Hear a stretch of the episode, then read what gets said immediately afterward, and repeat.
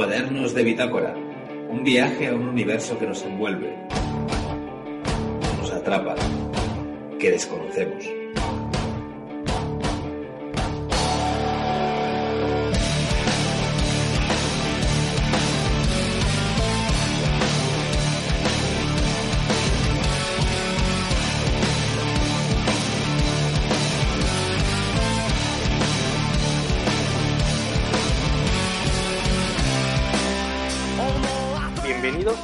Cuadernos de Bitácora. Tenemos hoy un nuevo programa y tenemos un nuevo invitado, Fabián Sainz, del país Chile. Fabián estudia tecnología médica en la Universidad de Talca, complementando y desarrollando, gracias a su formación científica, estudios en el área fenomenológica de los ovnis.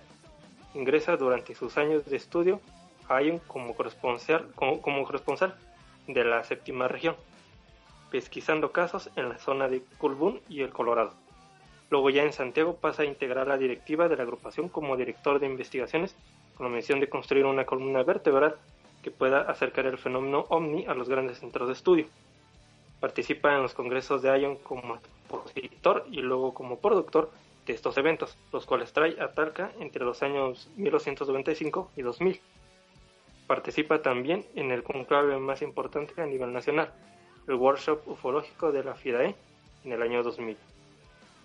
Asesor de la Universidad Católica Valparaíso durante el año 2006 sobre temas científicos, tecnológicos y ufológicos. Participa en programas y debates en diversos programas radiales y en medios televisivos como Canal 13, Megavisión, La Red y Telecanal. Actualmente es panelista de Paraciencias y divulgador científico en Canal Vía X, habiendo participado en los programas Mucha Tele, Ponte tú, este programa es súper bueno y súper bueno. Actualmente hace difusión en Radio Tiempo FM en Santiago de Chile. En esta tertulia también eh, me acompaña mi amigo Ignacio Hernández. Buenas noches, Ignacio. Hola, muy buenas noches a todos. Muy buenas, Buenas noches, noches. Fabián. Es un gusto que estés Sí. en Cuadernos de Bitácora. ¿Qué tal? ¿Cómo están? Oye, quería igual agradecerles la, la deferencia por, por, por invitarme a su, a su programa, eh, que para mí es bastante propositivo y positivo en cuanto a la, a la misteriología y derivados como la conspiranoia, porque eh, se, enfocan desde un, desde un punto de vista que me acomoda bastante, que es más eh, eh, racional, más, más crítico principalmente. Eh, y lo digo por, por haber pasado bastante tiempo ya desde que empecé en estos temas. Y ahí aprovecho de aclarar un poco la, la- la introducción de, de Edgar. Porque, a ver, estoy ya estudié hace mucho tiempo tecnología médica, porque ahí parecía como que estaba estudiando. Yo eh, ya egresé el año 99 de, la universidad con ese tema. Y desde mucho antes que estaba ya eh, viendo algunos, algunos tipos de, ufología. Y actualmente estoy en, eh, en, por lo menos en mi área mediática, porque yo tengo mi empresa, mi, mi trabajo, pero en el área mediática este año estoy trabajando en radio, acá en Chile, en Radio Tiempo. Así es que ahí actualizando un poco los datos que dio Edgar. Igual decir, eh, bueno, explicarle a, los amigos del auditorio el cómo te conocí, Fabián. Eh, ahora sí que todo esto empezó cuando yo en mi blog eh, escribía sobre el cometa Helenin.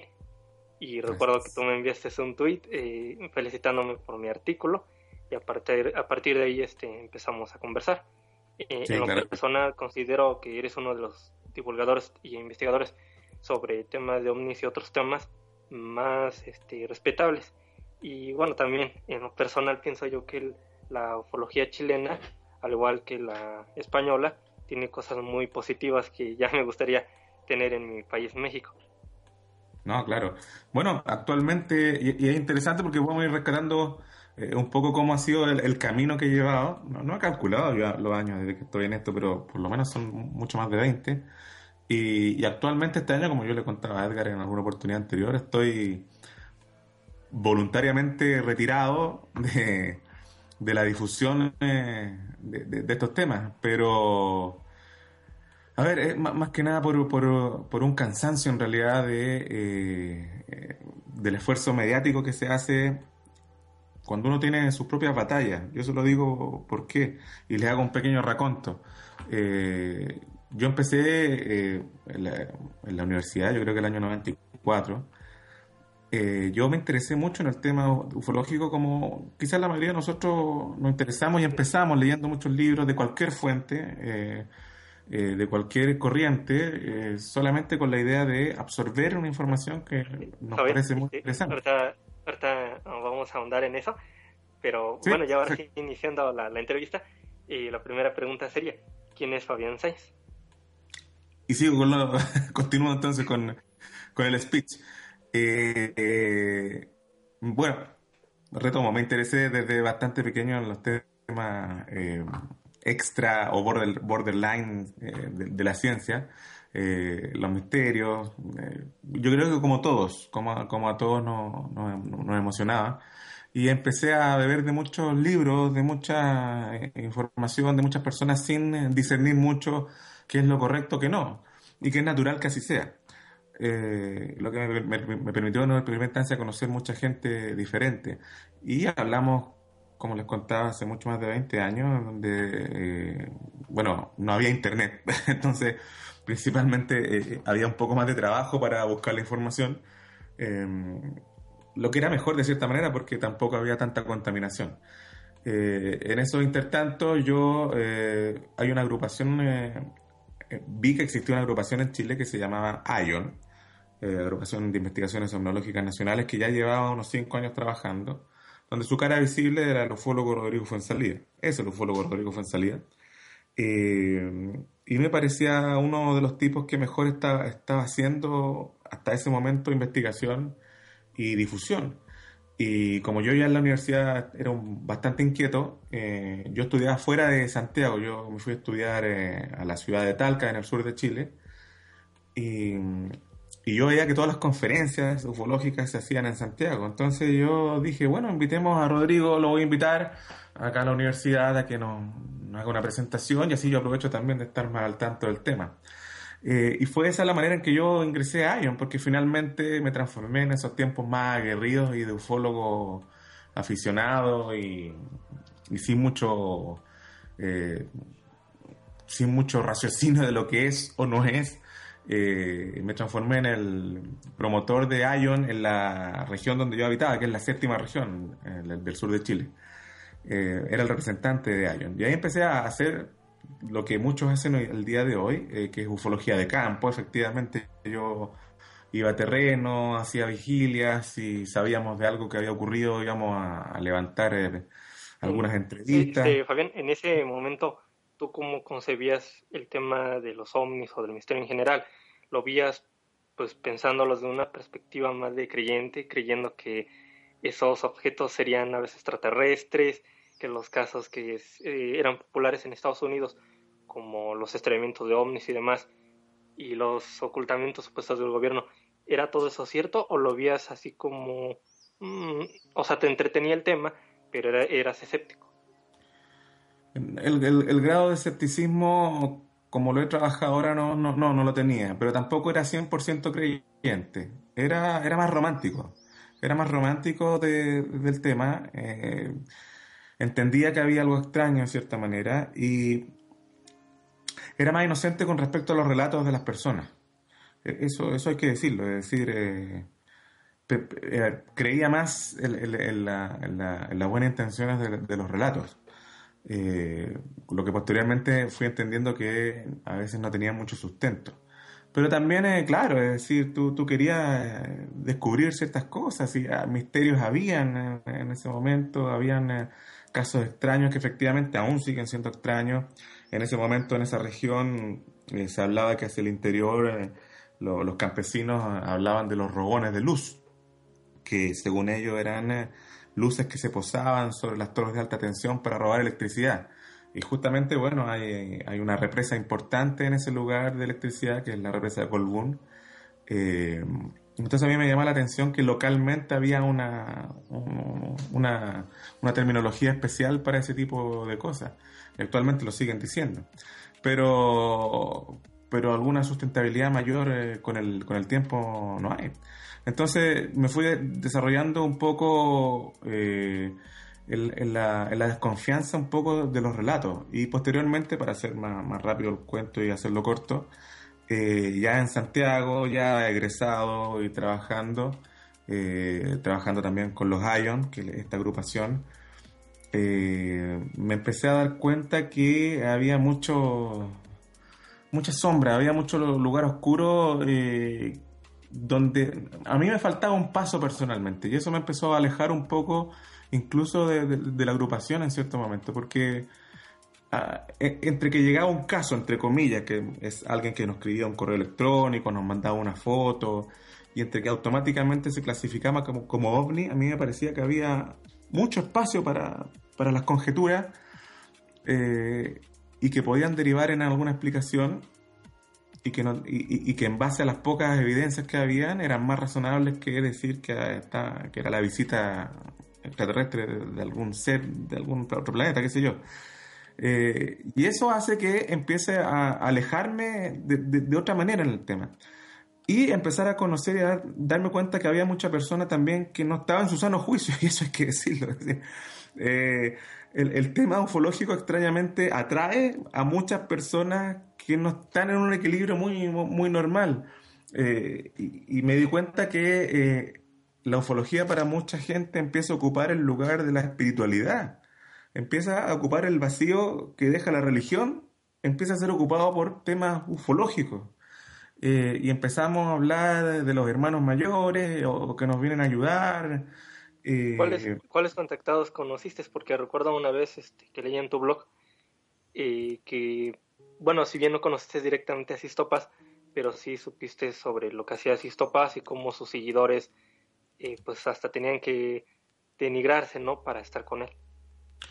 Bueno, conocí, sí, lo conocí a Sicto Paz en una de las últimas conferencias en la que participé, en, eh, justamente en Colbún, el del 2008 me parece por ahí, eh, y fue una sorpresa muy desagradable, es decir, bueno, yo ya tenía antecedentes de que el tipo estaba mintiendo, yo eh, en eso no tenía duda, ya había sacado mi juicio, pero obviamente nos habían... Mira, en este tipo de cosas, generalmente los que, los que coordinan, los que hacen los seminarios, no tienen mucha idea del tema y son muy creyentes por otro lado. Y, se, y, se, y, se crían con la ufología mediática, la ufología de televisión, que finalmente es una ufología de farándula, que no tiene mucho que ver con la ufología crítica que, que, tienen grandes pensadores la ufología, que después luego me gustaría nombrarlo acá en Chile por lo menos. Pero generalmente estos tipos juntan a todos los que ellos les suena. A, mí me, me, invitaban porque, claro, pertenecía a Ion, que era una agrupación conocida, ya salía en televisión eh, por, ciertos temas, eh, y eso bastaba para que te invitaran, pero también invitaban a Sicto Paz, que no tenía nada que ver en el contexto. Pero te das cuenta que la mayoría de la gente va a ver a. Y no es gente entendida en ufología, es gente que sigue una religión, es, gente que está sedienta de ver un ángel, de, de, sentir una experiencia eh, de, otro tipo, es decir, que no, no, tiene, no es una búsqueda de, de, un misterio, de un misterio que, que puede ser interesante como, como, raza humana, es decir, estamos solos finalmente en el universo. Entonces, yo me senté a ver la conferencia de Sixto, porque yo había hecho la mía, me senté a ver la de él, y esto lo cuento como anécdota. Y empezó Sixto con un libreto muy actuado, muy falso, y lo que más me impresionó es que empezó a disparar una sarta de fotografías de un viaje, porque este tipo pasa viajando, porque esa es su vida, lo invitan y viaja, y recolecta, hace el seminario, recolecta plata y va a otro lado. Y eran fotografías del paseo, donde él invitaba a la gente, de sus mantras, de cómo se juntan, solo fotografías. Y eran pájaros. Todas las fotografías que vi, que eran más de 50, eran fotografías de pájaros. Yo fui a una conferencia de ornitología con, con Sicto Paz. Pero la gente, embobada en su mayoría, con la boca abierta, decía, oh, sí. Y, Sicto decía, mira, aquí estábamos eh, justamente conversando sobre sobre los seres, sobre extraterrestres, y justo se aparece en esta fotografía que eh, no la vimos en ese momento, solamente después, cuando revelamos la fotografía, vimos este disco. Y es un pájaro volando, que todos los pájaros cuando vuelan, al tener las alas extendidas hacia atrás, y por el efecto de la fotografía del frame, parece una, tiene una forma discoidal, pero eso, un, un, pseudo investigador con, con pocas semanas analizando una foto ya puede entender eso. Entonces vi que había mala intención realmente hay una mala intención ahí. Es decir, es un tipo que quiere hacer negocio. que quiere estafar a la gente que vive de eso, ya vive de eso. Su vida la hizo en torno a eso, entonces él ya no puede volver atrás, no puede desmentirse, tiene que seguir mintiendo y mintiendo y mintiendo. Y yo creo que psicológicamente eso puede ser eh, muy, muy entretenido para, para algún entendido, porque el tipo seguramente ya cree su mentira a tal punto que para él es verdad. Eh, eh, pero eso se repite y, hay eh, súbditos de él en, Chile, bueno, usted lo sabe mejor que yo, en otros países, hay súbditos de él que vienen y además de, sí, y además del señor Sisto, que otros este, autodenominados contactados han aparecido en los congresos de ovnis en Chile. Ay, ay, bueno, tenemos un, gran, un gran circo. Eh, uno, de, uno de sus últimos eh, eh, amigos que estuvo por ahí, que es directo de, de, de es Camilo Valdivieso. pero pero hay una, hay una, hay una cadena más de gente que, que es muy, que muy, muy entretenido porque lo que, lo que esta gente quiere hacer es hacer difusión mediática, pero yo creo que con el espíritu de, tener gente adepta, no, no sé si me entienden, es, es vivir no por el fin de la difusión, sino por el fin de tener un séquito de personas eh, que, te sigan y que te alaben y que te digan que eres maravilloso y que gracias a ti di la luz. Entonces, hay muchos personajes. Eh, contactados y pseudo contactados. Yo diría que todos pseudo contactados. Yo no conozco un contactado de verdad que sea probado que sea contactado. Entonces, hablemos de pseudo contactados. Eh, bueno, famoso acá en Chile, eh, yo diría que tenemos a Alberto Urquiza, que, su caso es bastante particular también, porque él tiene esta maleabilidad de la cual habla mi amigo Rodrigo Bravo, que es uno de los grandes ufólogos y siempre lo destaco del país, él es militar, más rato puedo hablar de él, un poquito más. Eh, eh, Alberto Urquiza, en el fondo, que eh, empieza como un ufólogo clásico, pero muy creyente, bueno, nunca ha dejado la beta creyente. él es una persona muy simpática, pero también tiene, tiene, un, tiene un libreto, un libreto muy encantador, muy de... Este libreto encantador eh, con las personas, de, prácticamente uno eh, cuando asiste a estos seminarios o pseudo presentaciones, tú asistes a una charla, a un coaching, coaching motivacional, donde eh, prácticamente no hay una entrega de información, sino solamente un refuerzo de las creencias, no hay una contrastación de datos, no hay una eh, a ver, un paralelo a decir, mira, ¿se acuerdan? ¿Ven ustedes, este, ustedes supieron de este caso? Bueno, la realidad es que es esto. Uh, no, la realidad es que para ellos sí, esto, esto es una, es algo especial, es algo que nos pasa solo a nosotros, y ustedes tienen que ser, eh, qué sé yo, eh, positivos, y, bueno, finalmente eh, terminan, estos tipos se van acomodando, y para seguir el ejemplo, Alberto, bueno, él toma el mito de friendship, de cierta manera, eh, pasa por ahí haciéndose amigo de, Octavio Ortiz, que es uno de los, participantes, participantes de esto, y luego aparece como un curandero eh, cuántico, con Q, cuántico con Q, donde en el fondo es hacer imposición de manos y curar a la gente según él. Entonces, Ahora también él tiene todo un poder de, curador, es un, eh, qué yo, ahora está eh, especialista en, los temblores, terremotos. Bueno, eso pasa acá en Chile, es decir, esto es como la moda, es lo que va dando eh, réditos, entonces se van acomodando. Tenemos personajes de ese tipo. bueno, qué decir de, Juan Andrés Alfate, que pasando de ser un comunicador audiovisual, un publicista en televisión que hablaba de películas, ahora es alguien que es un líder espiritual prácticamente. Y lo que se lo que dice él sea lo que sea en, su traducción de internet es, es, es, la ley para muchas personas para muchas personas. Lo que puede ser eh, cómico cuando se hablan temas ufológicos porque en general temas ufológicos a ver seamos honestos, no, no, corre mucho peligro alguien si, si se les habla de reptilianos.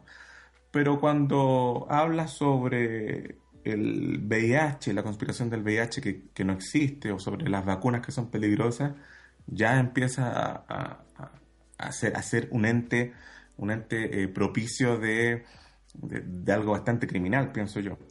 Pero incluso de la persona que comentabas que eh, practicaba la imposición de manos. Sí, por esta, esta, esta esto, la, terapia biocuántica que... bueno, espera un momento, eso en España se llama Reiki. Es, eso, exposición de manos que juega con la energía. No se sabe qué, energía es exactamente. acá, también existe el Reiki. Esto es una reversión 2.0 del Reiki. Para... Lo que quiero aclarar es de que lo peligroso no es en sí el Reiki, sino que las personas que van con estos chantas y dejen su tratamiento médico y después pues pase algo parecido como le pasó a Steve Jobs, por ejemplo. Sí, claro, sí, claro. El Steve Jobs es un gran ejemplo y que tanto que se habla de Steve Jobs, pero no, nunca nadie habla en realidad de lo que pasó al final. nunca nadie aclara, por lo menos acá en Chile yo no escuchaba a nadie que, dijera, ninguno de estos, de estos gurús de televisión que diga, mira, el tipo, el tipo murió en realidad porque rehusó los, tratamientos por, por, por, esta, por estas creencias. Eh, y eso es lo que pasa. Yo, eh, yo vengo de un ciclo de siete, no, mucho, de diez años en televisión hablando de esto. Por eso les decía que hoy estaba retirado. Eh, por lo menos de, estos temas en, público.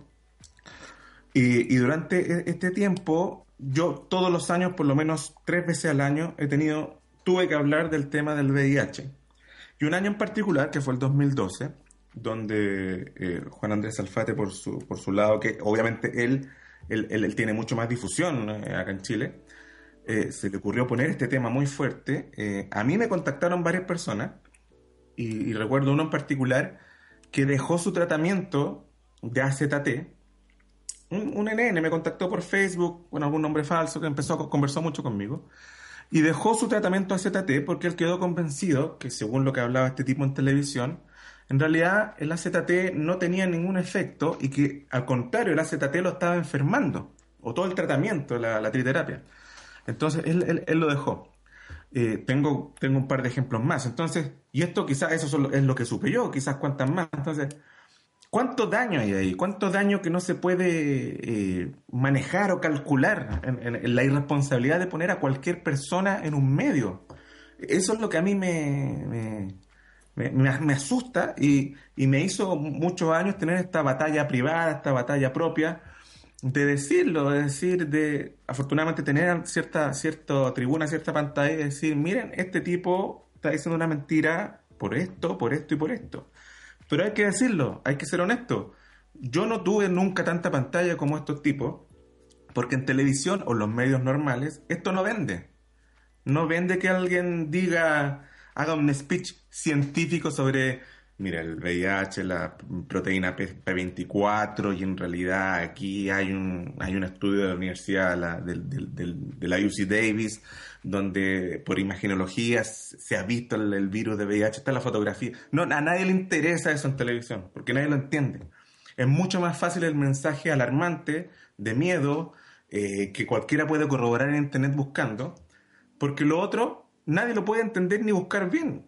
Y, eso también es algo, una crítica que yo tengo al mundo científico duro, que no, no baja en demasía a educar en los medios, eh, los medios masivos, sino que se quedan, se quedan en su limbo de cierta manera y pasan estas cosas, es decir, si tú pones VIH en, en, en, en Google, te aparecen por lo menos 15 o 20 páginas donde aparece información falsa.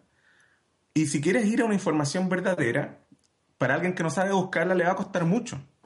Entonces, eh, eh, estamos tratando de eh, combatir algo que es, muy masivo y lamentablemente a la televisión le interesa, pero...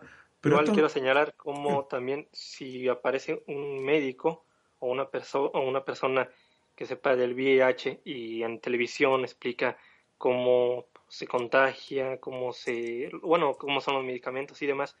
Desafortunadamente la gente tiene la creencia de que todo lo que sale en televisión está controlado por el sistema y es mentira.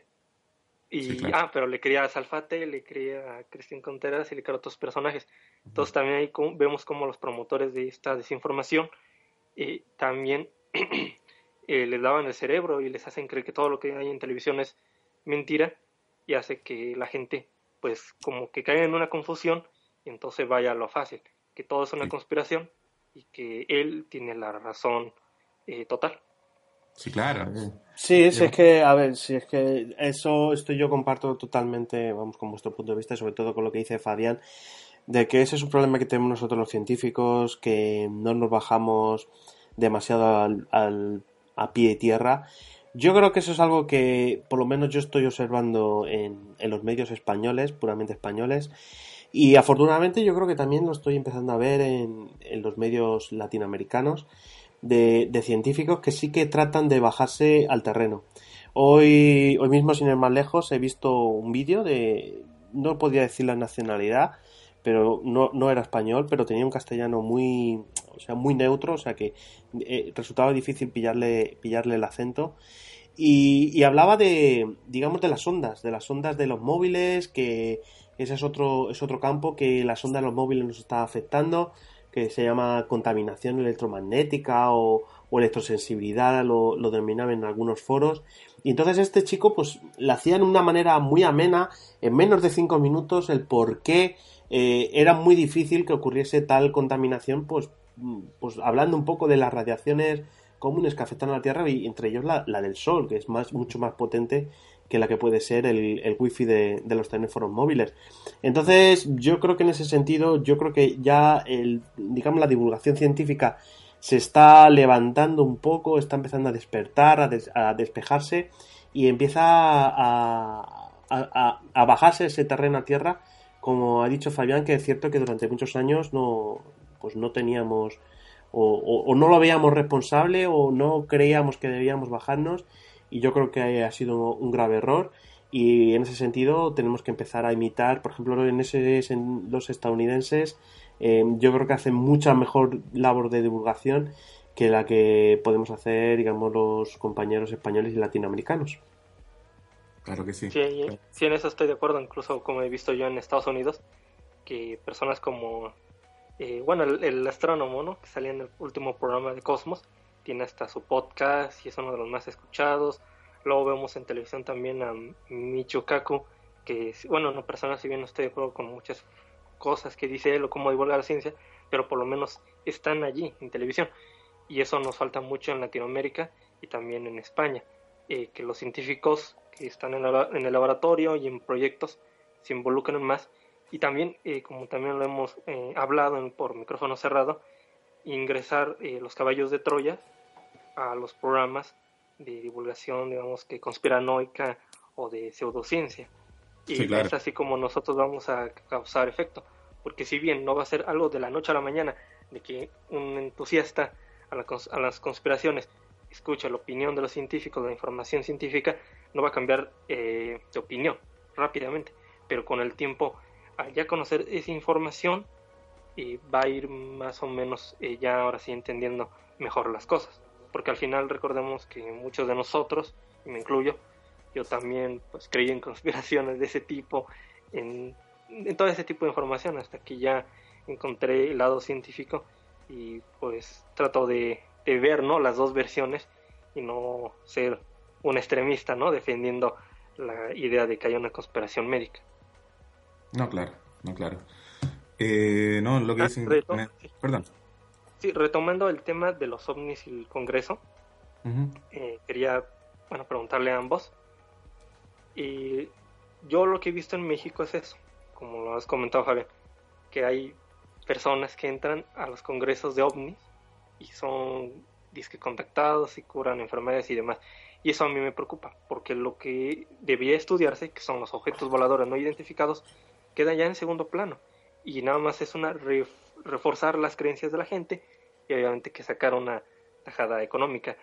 Eh, ¿Cómo podemos hacer nosotros, que bueno, nos gusta este tema de los ovnis, pero viéndolo desde una manera eh, pues seria, uh -huh. cómo podemos hacer que se parezca a los congresos científicos y también se parezca a, o sea, que sea, sea científico, que lo desprendamos de esa aura de, de creencia. Yo creo que, bueno, está interesante eso, porque es lo que he tratado de hacer con, con algunos amigos ese tiempo. Eh, y, ante una aclaración, recién nombré a Camilo Valdivieso y es un lapsus mío. Quería decir Ricardo González, que es uno de los súbditos de, de Cictopaz y que lo tenía en mente porque eh, fue de los últimos que vino a, hacer su, su venta de su venta de el de los, los ¿no? Claro, y con eh, y nos llamó mucho la atención con algunos amigos acá porque eh, cobrando una cantidad de plata impresionante. Y, yo veo que también muchas mujeres lo siguen, pero porque a las mujeres les gusta él, o sea, lo ven guapo. Pero ahí está el problema, a la gente no le interesa y que el estudio de los zombies sino, eh, ay, que el contactado, ay, qué guapo está, ay, qué bonito habla. O qué simpático. Qué simpático es. Entonces, el estudio serio y científico queda en segundo plano y nada más algunos pocos aún siguen en, en, esto. Claro, bueno, eh, yo estoy seguro que se llenó, se llenaron esas conferencias, esos precios astronómicos, eh, porque bueno, hay gente ávida de pagar por humo y yo no sé hasta qué punto también tiene culpa Ricardo González, la gente también tiene culpa por no querer, ellos sabrán cómo gastan su dinero, pero allá, bueno, bien por él que puede hacer el negocio. Pero también hay un tema de, pudor, que pienso yo, y un tema de responsabilidad de los que entendemos que hay una mentira ahí y de que hay una estafa. Y de poder decirla en cualquier plataforma, en cualquier momento. Ahora, eh, retomando el tema de por qué está retirado, por, por, lo mismo, porque es agotador, porque eh, yo, yo empecé a decir en todos lados donde podía y, te llenas de, ataques, qué sé yo, en, Twitter, en Facebook, y se torna en algo muy agotador, muy agotador. Eh, ¿Cómo puedes hacerlo, según dices tú? Bien, yo, yo pienso así como estas conferencias, estos seminarios mezclan ufología más crítica y más seria con esta ufología chabacana yo creo que hay que agarrar a los, a los que hacen ufología crítica y seria y juntarlos con científicos.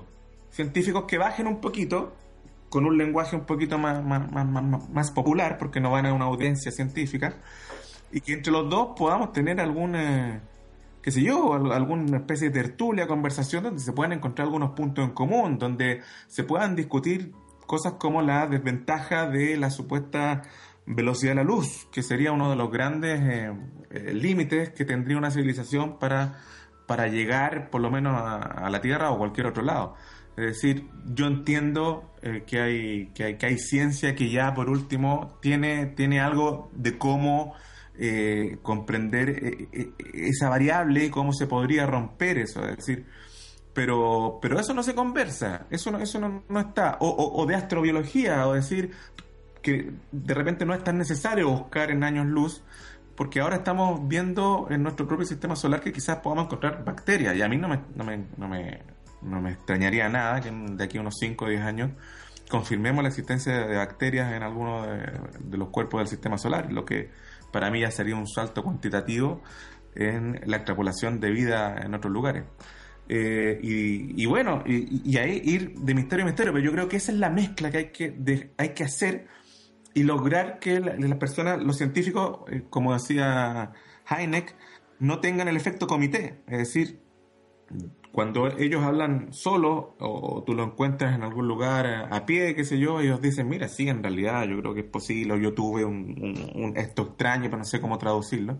Pero si tú lo pones en un comité científico hablando delante de mucha gente, obviamente ellos van a decir lo, típico y lo clásico. Eh, eh, se van a restringir.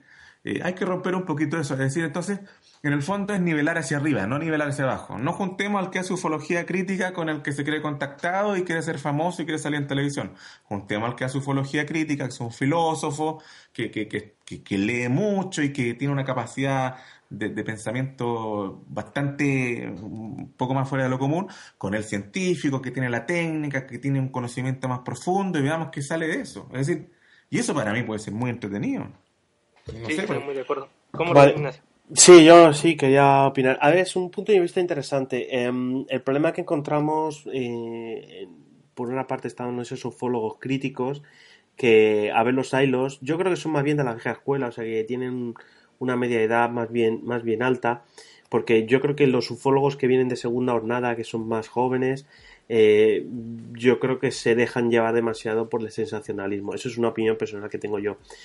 Por otra parte, tenemos la rama científica. En la rama científica, el bajarse al terreno eh, no es fácil. No es fácil, yo creo, en, en, ninguna manera. El típico congreso, un poco para que la, lo sepa la audiencia, pues es un congreso muy técnico en el cual van, digamos, los, los máximos expertos del área. Eh, va por temáticas, por ejemplo, en mi caso, pues son los de neurociencia eh, y de una parte muy concreta de la neurociencia, que es la que, digamos, yo domino, porque es un campo amplísimo. Entonces nos juntamos ahí y entonces hablamos con una terminología, como dice Fallán, muy complicada para, para el profano y hablamos de unos temas técnicos y de hecho yo en los congresos cuando voy me terminan doliendo la cabeza porque son, son temas muy complicados y dice, bueno, ¿y este por qué ha hecho esto? ¿Y, y por qué será?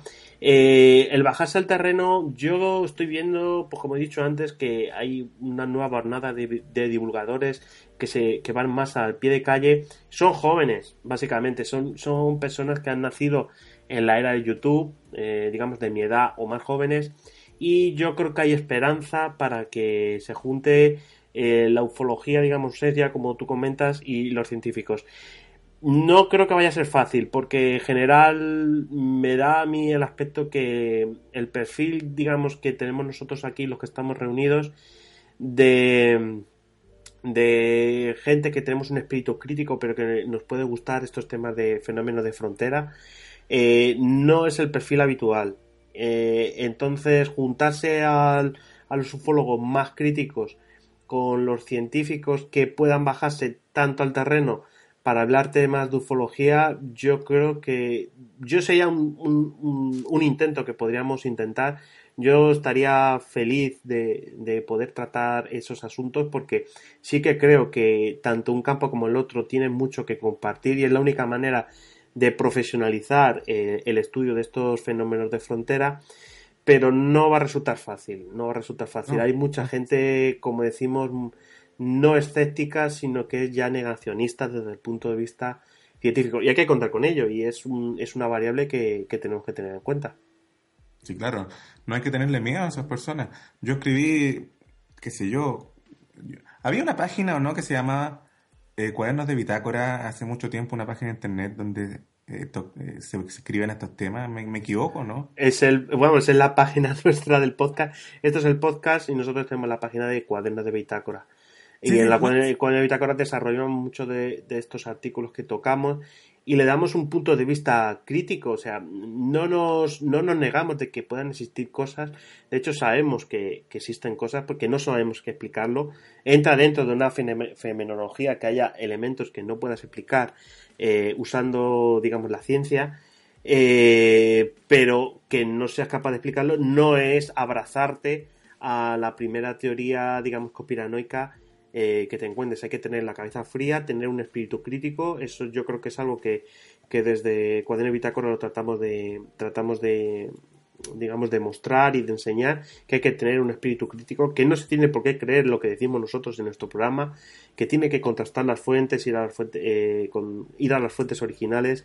Y eso es algo que nos está pasando en la ufología y recientemente eh, en las noticias que están ocurriendo a nivel del mundo, pues también nos damos cuenta que, que, la gente no va a las fuentes originales y da por buena la primera noticia que suelta el, medio de comunicación de turno sin contrastar. Pero bueno, eso es, es algo con lo que tenemos que luchar y eso es, por lo menos es una batalla por la que yo, por ejemplo, me siento, me siento cómodo de, de poder librarla. Sí, claro, no. Y lo decía también porque quizás estoy confundiendo el nombre, pero el año 97 yo mandé un artículo a un, a un portal en México que quizás no se llamaba, bueno, de Bitácora, se llamaba editorial, algo así, editorial Bitácora, no lo recuerdo bien, pero ahí yo escribí un poco, los primeros apuntes ya más críticos que yo empecé a pensar sobre cómo enfrentar ufológicamente eh, el tema de la manera lo más apegado, no apegado, sino transformando el método científico que no se puede aplicar en una ufología, pero entendiéndolo y transformando de alguna manera. Entonces yo decía algo como, no hay que renegar del negacionista o, del que definitivamente, eh, del científico más técnico que, se, niega a este tipo de, situaciones, porque ellos tienen que ser los motores. Ellos son los motores para poder eh, falsear o refutar, perdón, la información que ellos nos entregan. Si alguien nos dice, por ejemplo, que es imposible que, en Marte existan, qué sé yo, estoy dando un ejemplo muy, muy, muy burdo, que, hayan existido alguna vez alguna civilización o, no, o, bacteria en algún momento. el, ufólogo o el que aspira a ser un buen ufólogo, sea lo que eso sea, tiene que tener las herramientas no para cerrarse y decir, este tipo fuera, no quiero hablar con él. Es decir, hay que conversar con ese tipo y tratar de eh, construir una respuesta metodológicamente lógica y que pueda contrastarse con esa, con esa oposición técnica. Y eso es un motor, e, e, eso es algo que hace avanzar. Pero lo que no hace avanzar es eh, desechar a los, a los escépticos a concho, eh, decir estos tipos no sirven, estos tipos se niegan porque sí, porque no quieren. No, se niegan porque tienen una base metodológica que, lo, que los apoya y los soporta. Pero aquí estamos trabajando con borderlines de, de, la ciencia, que pueden llegar a nada, pero también hay una posibilidad quizás de llegar a algo, y eso es lo que hay que forzar. Entonces, no sé si me explico bien. Eh, eh, es por eso que yo feliz de que en algún seminario o congreso siempre haya algún escéptico a rajatabla. Eh, porque aquí, aquí yo conozco solamente a, uno, que el, que es el profesor Patricio Frías, que él siempre se escuda en el tema de, de la velocidad de la luz o que, o que el ovni es una creación de, de, publicidad de la, de la revista Fate que sí, tiene algo de razón, pero eh, está transformando el, origen porque desconoce la casuística, desconoce que antes había también, antes de la, de la revista Fate, había, había ya algunos casos reportados y, que en realidad eh, eh, nadie está hablando de, del tema velocidad de la luz, de, de, visitantes intergalácticos. Estamos hablando en ufología crítica de un fenómeno y aquí entramos un poquito en materia.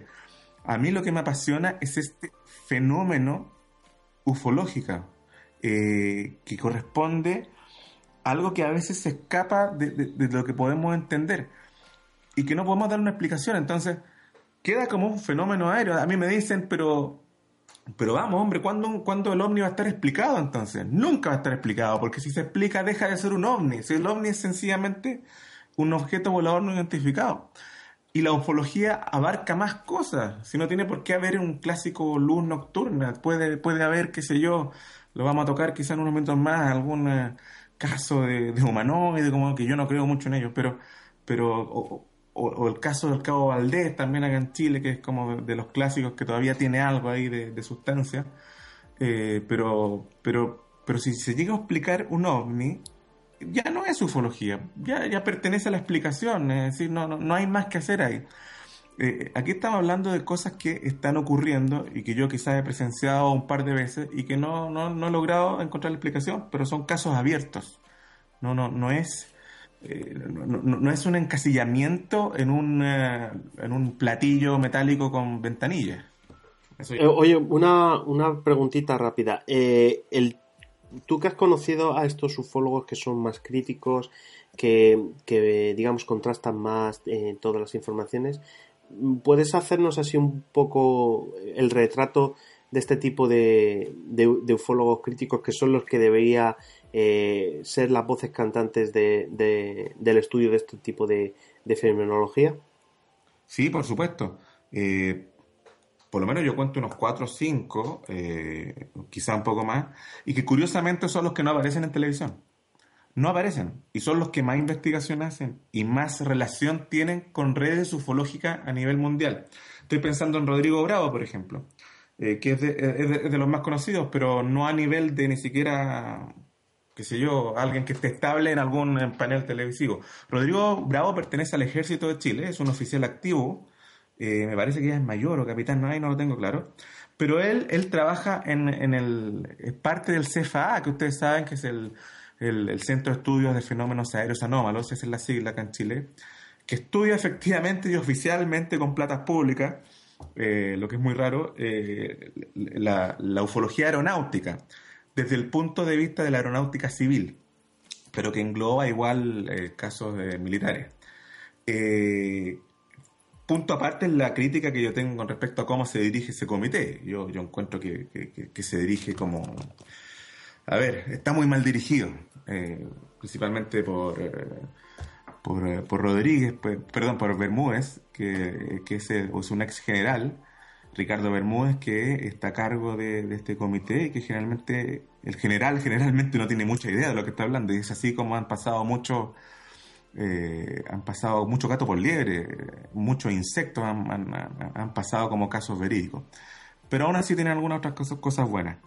Eh, bueno, Rodrigo es muy crítico, es muy crítico, pero eh, es un oficial activo que públicamente ha demostrado que hay sucesos en la fenomenología aeronáutica que no tienen explicación. Y hay casos muy clásicos que todo el mundo ha escuchado acá en Chile, que es por ejemplo el audio del aeropuerto del Tepual, que es un aeropuerto del sur de Chile, en Puerto Montt, donde un avión comercial eh, de la aerolínea LAN tiene que hacer un, quite por, a, un objeto, una luz que se le aproxima y el, avión hace, hace, hace un viraje no permitido para, esquivar esta luz que viene en posición de choque. Eh, de colisión.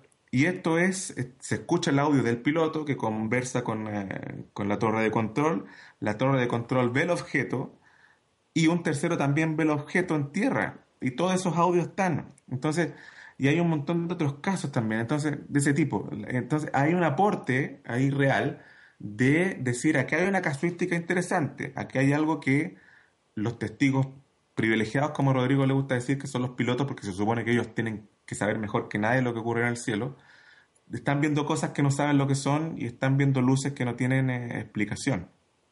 Es un caso clásico.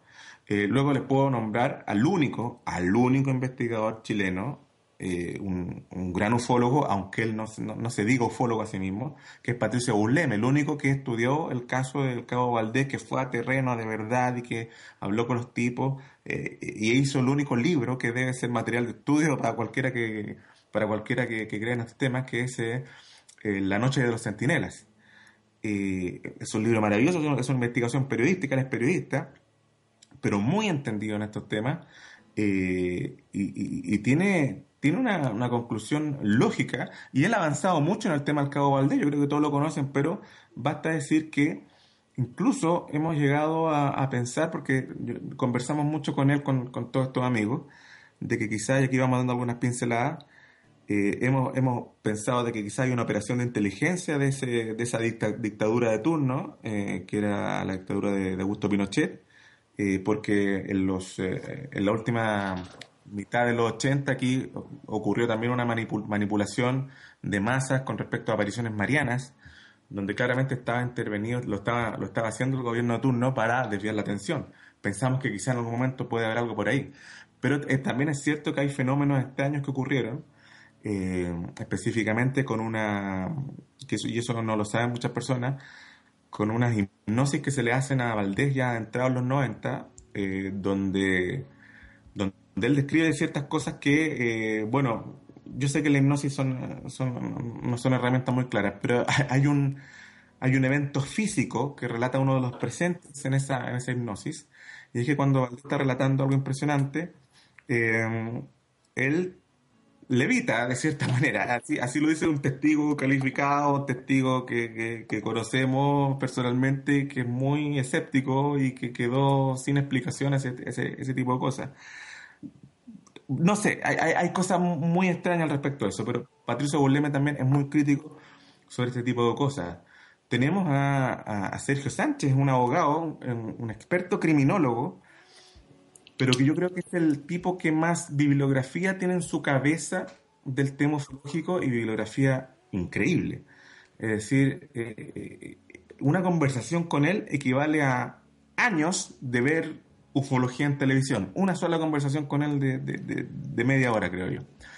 Eh, es una delicia conversar con Sergio Sánchez, que fue eh, autor junto junto a, Diego Zúñiga hace muchos años atrás acá en Chile de un fanzine, cuando todavía no había internet, se hacían revistas solamente con fotocopia, que se llamaba La nave de los locos, donde en su momento destriparon a la ufología nacional, pero la destriparon críticamente eh, y con justa razón, y con justa razón. Y es una de las herramientas que nos sirvió a varios para decir, bien, aquí no estamos trabajando bien por lo menos. Eh, les quiero también nombrar a Nicolás Berazain, que es un, es un gran amigo y es alguien extremadamente es uno de los más intelectuales que yo he conocido en mi vida.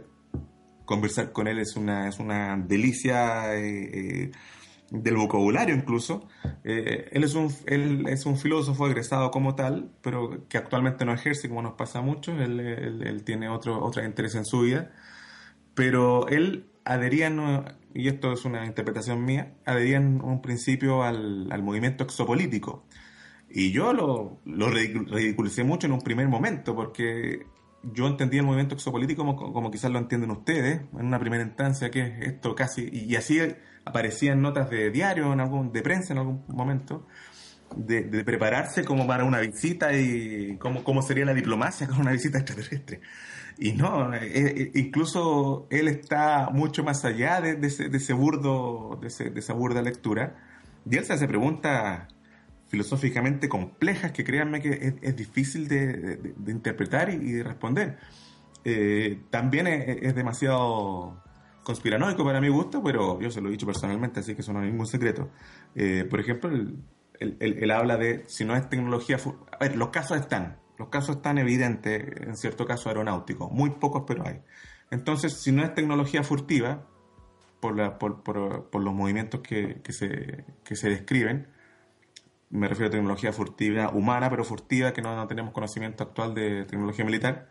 Entonces, ¿qué es? Y, y, esa, y esa paradoja te deja a mano abierta, porque hay algo, hay algo extraño que, que, está, que, está, que está funcionando en nuestro cielo, y ahí él es muy admirador, por ejemplo, del caso Rugua, no sé si ustedes lo, lo, ubican, eh, de, este, de, esta, de este supuesto descenso de ovni con aparición de dos, de dos eh, humanoides en Sudáfrica, donde lo interesante, en una, cerca de una escuela, donde lo interesante es que los investigadores llegan a las semanas y recogen en estos niños los testimonios y hay dibujos de estos niños, de, lo que vieron y concuerdan los niños. Es una, yo diría que es una perlita ufológica que hay, que hay que analizar de cierta manera. Todos estos tipos, Marcelo Moya, por ejemplo, que es el mejor analista de imagen, él, él, él es Ion en este momento. Ion yo diría que es Rodrigo Fonsalía en la parte de difusión y Marcelo, Marcelo Moya en la parte de, de, investigación real, de análisis. Él es uno de los mejores analistas de imágenes que yo conozco. Eh, todos ellos juntos eh, forman parte de una élite que nadie la conoce, que nadie la conoce. Si tú le preguntas a los que se supone son los más eh, asiduos a los temas ufológicos, nadie conoce a Pato Bubleme, nadie conoce a Nicolás Beresain, eh, algunos conocerán a Rodrigo Bravo, a Sergio Sánchez, yo dudo que lo conozcan en, en demasía a nivel popular. Entonces, yo, yo sencillamente veo dos mundos totalmente separados, totalmente separados. Y y, una ufología que ahora yo me encargo de decir en todos lados, una ufología de farándula, de televisión, que no, no existe, que no tiene nada que ver con la ufología real. Incluso estos tipos reniegan de la palabra ufología. Yo digo ufólogos porque en este momento no hay otra palabra más como para, para definirlos, pero, pero, pero eh, son un mundo importante acá en Chile. Y a mí me encantaría que ellos sí tuvieran su oportunidad mediática, por lo menos en algún seminario. Yo conociendo un poco los medios desde adentro, tengo muy claro que sería muy difícil eh, eh, tenerlos en un, en un panel de algún programa. Pero eso no es ninguna eso no es ningún problema porque no son programas que apunten mucho. Yo no sé cómo pasa en, España o México, pero aquí generalmente los temas ufológicos se tratan en programas superfluos, en, matinales de televisión donde donde están cocinando, están hablando de esto, o, programas nocturnos donde está la modelo media semidesnuda al lado y un tipo tratando de hablar de ovni. Entonces, tampoco es una pérdida tan grande, pero a nivel popular eh, implican un, desarrollo impresionante de todos estos tipos en la ufología chilena. Eh, bueno, yo te puedo decir en España la ufología y los, temas de misterio, como, como decimos los españoles, se trata básicamente en programas nocturnos. Hay ahora mismo un programa de televisión muy, muy seguido, que es, lo llamamos Cuarto Milenio. Y luego en radio, radio convencional, eh, en varios, varios programas que, hablan acerca de ello, que son de las la, son las principales radios, digamos, en castellano en, en España, pero son eso, eh, programas nocturnos. Lo de las mujeres semidesnudas, a eso, eso no llegamos. Eh, eso de las mujeres semidesnudas se deja para el tema de los curanderos y la gente que echa cartas, ese tipo de programas sí que son de, ese, ese tipo de espacio y de ese tipo de, de órbita. Y, pero vamos, los programas que tratan los misterios son de ese radio nocturna. Lo único que, bueno, que es algo que, por ejemplo, nosotros de aquí de Cuaderno Bitácora, muchos de ellos, pues tenemos un punto de vista muy escéptico porque no, no, no van a matar, digamos, el misterio si, si no tienen nada detrás.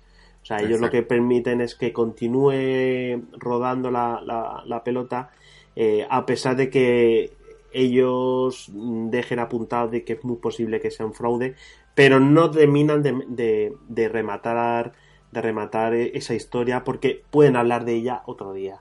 Entonces esa es un poco la crítica que, le hacemos a muchos de ellos. Y otros son programas muy, muy escépticos. Yo creo que donde están más eh, la esperanza, y esto ya es una opinión personal que tengo yo, es en el mundo del podcasting. En el mundo del podcasting son, igual que nosotros, somos aficionados. Eh, pero dentro de los aficionados los hay muy creyentes y los hay, pues eso, de nuestro perfil, que son más escépticos, con más, más abiertos a creer las cosas o menos abiertos, pero sí que tienen eh, muchos de ellos un, espíritu bastante crítico. Eh, ha habido una cosa que me ha, que me ha gustado mucho, lo del el caso del Cabo Valdez. Ese es un caso que en España sí que lo conocemos bastante, es bastante popular porque es muy, pues eso, muy curioso el hecho de que, pues eso, como son instalaciones militares, eh, que ya no estábamos hablando del típico contactado que es un civil, que te lo puedes creer o no, ya estamos hablando de algo más serio que es, que es lo militar. Y lo que me ha resultado muy curioso es lo que has comentado, que hay una relación con el fin de la dictadura de Pinochet y la aparición de estas apariciones marianas y de este caso tipo este de ufología, porque en España ocurrió algo parecido. Nosotros, la dictadura que tuvimos nosotros eh, acabó, eh, bueno, se puede, no se tiene muy bien establecido el, año en que acabó, pero prácticamente se puede decir que en 1978, cuando se realizaron las primeras elecciones libres, es cuando oficialmente la, dictadura acabó. Bueno, pues durante el final de los 60 y durante todos los años 70 es lo que se puede llamar de alguna manera una edad de oro de, la ufología y de, y de los fenómenos de, de frontera y, extraños, eh, porque hubo mucha, mucha investigación eh, periodística acerca de ello, mucha presencia en los medios de comunicación de masas y eh, pues sumó o permitió que mucha gente se aficionase a, este, a este fenómeno. Muchos de los periodistas que ahora mismo llevan programas de radio y televisión bebieron de, toda esa fenomenología en, en, los años 70 y son periodistas. O sea, muchos de ellos incluso confiesan que se hicieron periodistas gracias a, la investigación de estos, de estos fenómenos. Entonces, bueno, únicamente apuntar este dato y creo que Edgar tiene, tiene alguna cuestión más. Sí, yo quería comentar sobre el tema de los programas aquí en México y bueno, se trata el tema de la ufología en televisión, en radio, pero no de una manera pues seria, siempre son esos personajes eh, que se venden como contactados, o que graban cualquier cosa en el, cielo y ya por eso tienen una supuestamente una mayor autoridad eh, ellos al resto. Y yo lo que quiero señalar es eso que desafortunadamente en México no estamos en el nivel que tiene España y Chile. Ahorita Fabián tú has mencionado a todos estos personajes y también mencionaría a en España que eh, ahora sí que me gusta bastante bien bastante mucho ver como hay muchachos y ya también personas, pues ya este, señores, que sin ningún, mm, ¿cómo se diría? Sin recibir nada a cambio, ni siquiera fama, hacen un trabajo de investigación sobresaliente. Eh, yo en, lo personal destacaría en el caso de España, eh, por ejemplo, los trabajos de los que están en el Ojo Crítico, eh, Juan José Sánchez Oro, Paco Mañez, Javier Cabanillas también, muchos de, sus trabajos son interesantes, entre otros personajes. Y eh, yo aquí en México, pues digamos que tenemos más eh, promotores así bastante estrafalarios. Ustedes mismos lo han visto y también los oyentes que nos escuchan. El último con Jaime Maussan. O sea, es lamentable que el último caso ovni más popular haya venido de México y investigadores del extranjero hayan ahora sí que eh, resolvido el caso, encontrado a la momia. y la pregunta que te quería hacer a ti es si eh, todas estas personas que hay en la actualidad, ¿cuál es la, digamos que la nueva generación de investigadores eh, serios de los ovnis en Chile? ¿Tú cuáles identificarías? A ver, A ver, en, el fondo es si, si yo veo eh, una nueva camada de investigadores que sigan la línea seria. Sí. Eh, mira, no tengo mucho donde apuntar, lamentablemente. Espero que sea por desconocimiento mío más que porque no existen. Pero es que, es que hay algo en, lo que dice Ignacio que, es verdad. los, los, motores que sirven para que un, joven que va a estudiar periodismo, alguien que se dedica a algo técnico, eh, vaya por una vertiente más seria, no, no están en este momento, no están por lo mismo. Por, eso yo pienso que es importante eh, un poquito publicidad. Siempre fue un poquito publicidad de, este tipo de, investigaciones.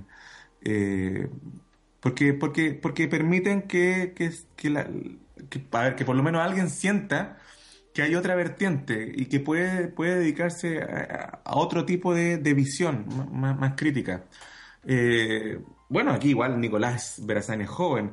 Quisiera destacar también a, Sánchez, a Cristian Sánchez, que es, es un psicólogo, psiquiatra, perdón, psiquiatra, eh, que es el director de la Asociación Escéptica de Chile, de la AECH, que, que en una primera instancia la Asociación Escéptica de Chile era muy dura con el tema ufológico. Pero el día de hoy el mismo director es, es, es, muy amigo de todos nosotros eh, y él, él tiene más abierto el tema también. El director de la propia Asociación Escéptica de Chile eh, acepta que en el fondo hay, hay, hay, cosas que no se pueden explicar. De hecho, él trabaja también asesorando al CFA. Entonces ahí tienes casos interesantísimos que sí son, eh, y él es joven, y que, y que sí, que sí implican un, un, desarrollo nuevo, un desarrollo nuevo. Pero, pero insisto quiero señalar de que también mm, desafortunadamente muchas personas en la actualidad que lo único que hacen es eh, subirse a la azotea, grabar lo que vean allí en el cielo y ya por eso se sienten pues superiores al resto. en la actualidad con esto del internet mucha gente hace investigación de gabinete, consulta datos que antes no se podían tener debido a, bueno, por eso, ¿no? De que tenías que ir a la biblioteca, a la hemeroteca, para sacar todo ese tipo de, información. Eh, no sé si conozcas a Chris Obeck, de, bueno, es un inglés que está en España, y él ha hecho un gran trabajo de, de documentación. Eh, Nosotros en Cuadernos de Bitácora, en, bueno, como dice Ignacio, somos este, investigadores de, de Zafar, ¿no? Y no nos da pena decirlo. Pero eh, en la actualidad hay mucho trabajo de documentación de gran calidad. Muchos casos que antes se creía que eran ciertos ya se han desmitificado gracias a ese trabajo que se hace. Y pienso yo que esa línea también debería ser seguida por mucha gente. Si bien no van a salir al campo, pueden, pueden hacer investigación de gabinete utilizando los documentos y demás.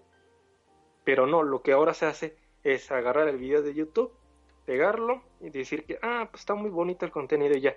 Y eso es lo, lo, lo que hacen. O sea, la gente ha entrado en una especie de pasividad y ahora eh, eh, trata el tema como si fuera comida. Nada más consume, pero ya no se interesa en preparar la comida.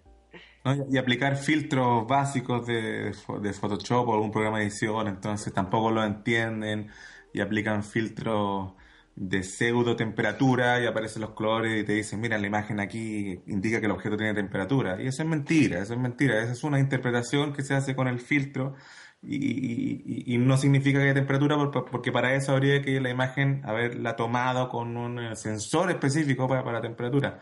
O las solarizaciones que ellos piensan que da relieve de verdad y indican que ahí está tridimensional la imagen. Son, son, son temas de no entender un poco cómo funcionan más allá de las apariencias. Eh, ahora, eh, un tema también anexo que, me llama la atención cuando me nombro a los, tipos de, estudios de la ufología. Sí, claro, yo, pasé por todo. Yo, yo fui eh, investigador más creyente, investigador de terreno, investigador de, de biblioteca, posteriormente Internet, pero actualmente en los últimos años yo he sido siempre honesto, incluso a todas partes donde me invitan, y yo les digo, estoy haciendo difusión. Eh, primero que todo porque ya tiempo eh, se hace muy escaso. Eh, uno va avanzando en la vida y, y, bueno, hay, hay, un momento quizás yo creo que más adelante decanten las cosas y quizás se puedan volver a retomar un poquito más la investigación, pero hace muchos años yo estoy haciendo difusión de ciencias y para ciencias, porque, porque, porque me apasiona. Y también creo que hay, que, hay, que hay una manera de especializarse en la difusión. Y eso es un punto igual interesante porque eh, muchos ufólogos, malos, buenos, chantas o no, eh, son invitados a medios de comunicación, pero son personas que no saben eh, divulgar o no saben comunicar una idea básica y no saben ubicarse en el medio tampoco. Entonces, si, si por ejemplo están invitados a televisión, muchas ideas se pierden porque en televisión hay que ser muy rápido y tratar de dejar la idea puntual clave porque la televisión es muy eh, tiene una velocidad eh, vertiginosa eh, donde muy pocos mensajes finalmente quedan. Entonces hay que ser muy claro y muy conciso en, lo que tú quieres decir. No hay que abundar mucho en detalles de cierta manera. Puedes dar detalles pero que, no, que el detalle no sea el fin de tu argumento. También tiene otra manera de difusión si te hacen una entrevista por, por periódico. Porque los tipos finalmente pondrán lo que quieren de una grabación larga que te han hecho, me, me ha pasado muchas veces, eh, entonces, hay que especializarse igual en la difusión, saber tomar fuentes, saber, contrastar fuentes. Eh, tanto así que los últimos dos años, cuando viene el Día del Periodista, mucha gente me saluda porque piensa que yo soy periodista y yo nunca, no soy periodista de profesión.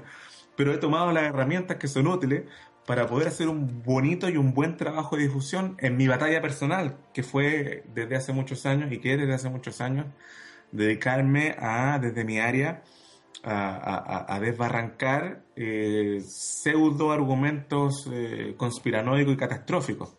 Y es que al eh, final, eh, quiero señalar que al final queda esa sensación.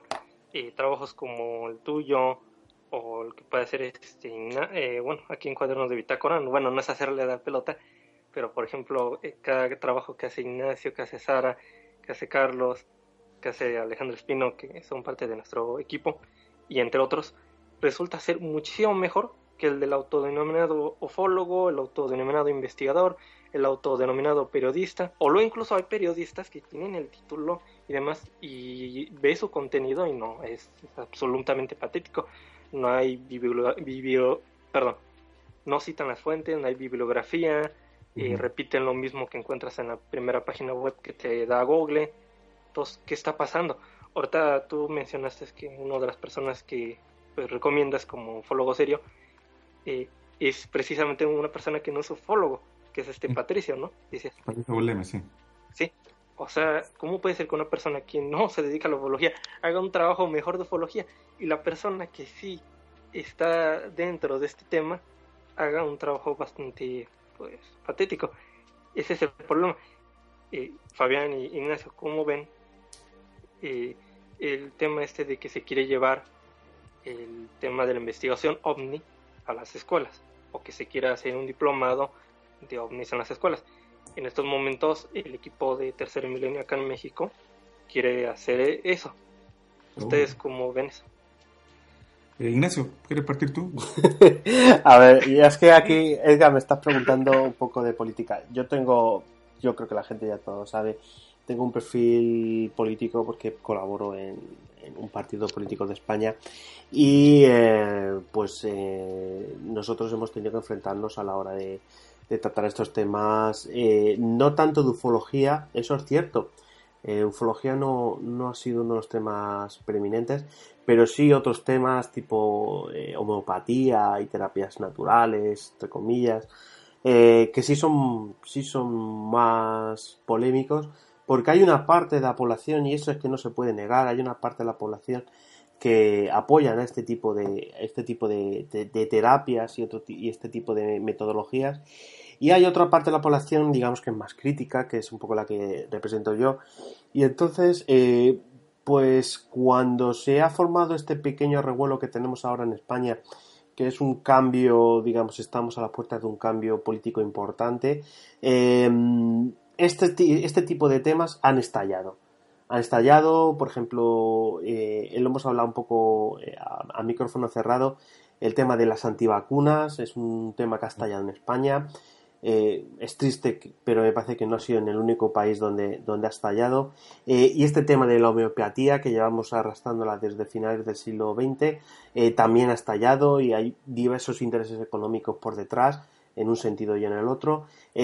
Y esto, eh, claro, esto ha llevado a que hay personas que consideran que este tipo de terapias, eh, digamos terapias naturales y homeopatía, primero debería tener un soporte de, la Seguridad Social Española eh, por, el tema de la agencia de medicamentos, eh, que deberían abrir a que hubiese este tipo de, tratamientos que estuviesen cubiertos por la Seguridad Social, o sea, que estuviesen parcialmente subvencionados. Y por otra parte, que este tipo de materias llegasen a las escuelas. Esa es una cuestión que ha salido. Y eso tenemos que tenerlo en cuenta, que eso ha salido no únicamente en un partido, eso también lo tengo que decir, han salido en varios partidos, esto es una eh, fenomenología que, como lo decimos en España, es transversal, o sea que, se encuentra en todos los partidos, ahora mismo hay cuatro partidos en Liza, con diferentes porcentajes, no vamos a entrar en ellos porque es entrar en, análisis político, pero en cada uno de esos cuatro partidos hay un aspecto en el que este tipo de pseudociencias y terapias alternativas, homeopatía, forma parte de, uno, de uno de los simpatizantes y militantes de estos partidos políticos. Ha habido algunos artículos eh, de prensa que han analizado la, presencia de estas pseudociencias en, estos cuatro partidos. Y entonces, una de estas circunstancias es eso, la educación, porque recordemos que la información es uno de los poderes más importantes y si hay un grupo de gente que tiene una fe que yo no voy a decir que tenga con interés por detrás, que puede que sea una fe sincera en la eficacia de estas terapias, quieren que este, este tipo de circunstancias lleguen a las escuelas. Y entonces hay una batalla dialéctica entre los que tienen un punto de vista crítico y los de un punto de vista más, más favorables a ellos. Y bueno, y eso cada partido lo está enfocando de una manera porque eso responde mucho al, al sistema interno de cada partido. Unos son, unos son más de, asamblea horizontal y otros son mucho más jerarquizados. Entonces, bueno, pues cada uno lo está, lo está abordando de una manera diferente. Pero eso es algo que sí en España lo estamos viendo ahora mismo, que sí que hay una hay un enfoque eh, de ciertos grupos que quieren que estas terapias vayan a más y otro y otra parte que quieren restringirlo eh, lo máximo posible. Sí que forma parte del debate. O sea que puede que sea esto que sea mm, una circunstancia global que se puede encontrar en todos los países del mundo. Sí, claro. Eh, bueno, cerrando un poco el tema ufológico acá en Chile, han habido intentos en, algunos años atrás de hacer diplomados de ufología, cosa que a mí no me molestaría, pero eh, los que dictan o dictarían en su momento esos, diplomados son los que dejan mucho que desear. Entonces, eh, yo, yo, yo traté en un momento de hacer, como les contaba, esta, este, este acercamiento de la metodología científica, la ufología o viceversa eh, y creo que por ahí es el camino. Es decir, si se hace un, diplomado, que, a ver, yo me imagino que, estrictamente hablando de ufología, para los que quieran entender un poco el tema, obligatoriamente habría que tener un módulo de pensamiento crítico, de epistemología o de metodología científica, como ustedes quieran, eh, para entender un poco de, de qué hablamos cuando tenemos evidencia o cómo enfrentar una hipótesis, por lo menos que el tipo tenga claro lo que es una teoría, lo que es una hipótesis, porque tú ves en cualquier lado que todos tienen teorías y eso es imposible si las teorías son otra cosa. Las teorías ya funcionan. Por lo menos que digan que tienen una hipótesis o algo, o un modelo, no sé. Pero un poquito de estructura básica. Y luego que, que hagamos creer, crecer esto no desde la creencia, porque Aquí todos quieren llevar agua a su molino, a su molino particular, a su creencia particular, y así no va a avanzar nada. Hay que construir algo en común, algún sistema de clasificación. Bueno, que ya están. A mí me gusta mucho el sistema de clasificación de, de, Heine, que, es simple, pero, pero sirve bastante. Eh, pero, pero, bueno, eh, y en base a, nivel de colegios, eso, eso también es interesante. Eh, todos estos temas más de, homeopatía, de, sanación a través de manos, que se llame como sea, Reiki, ahora biocuántica, qué sé yo, todos esos temas son vacíos que a mi gusto deja la educación en el colegio deja todos esos vacíos. Por lo menos acá en Chile que hay una, hay una crisis en el, en el tema educacional y que se está hablando en este momento y se está tratando de solucionar con todos los roces políticos que eso tiene, pero, pero que efectivamente eh, habla muy mal del desarrollo que tuvo cierta generación con los temas de eh, técnicos y científicos necesarios para enfrentar la vida. Eh, la cantidad de gente que es adepta a, comprar humo, con, es decir, que tiene sed de que lo estafen, eh, eh, es, mucho acá en Chile. y eso es aprovechado de, cierta manera por, los, por los charlatanes.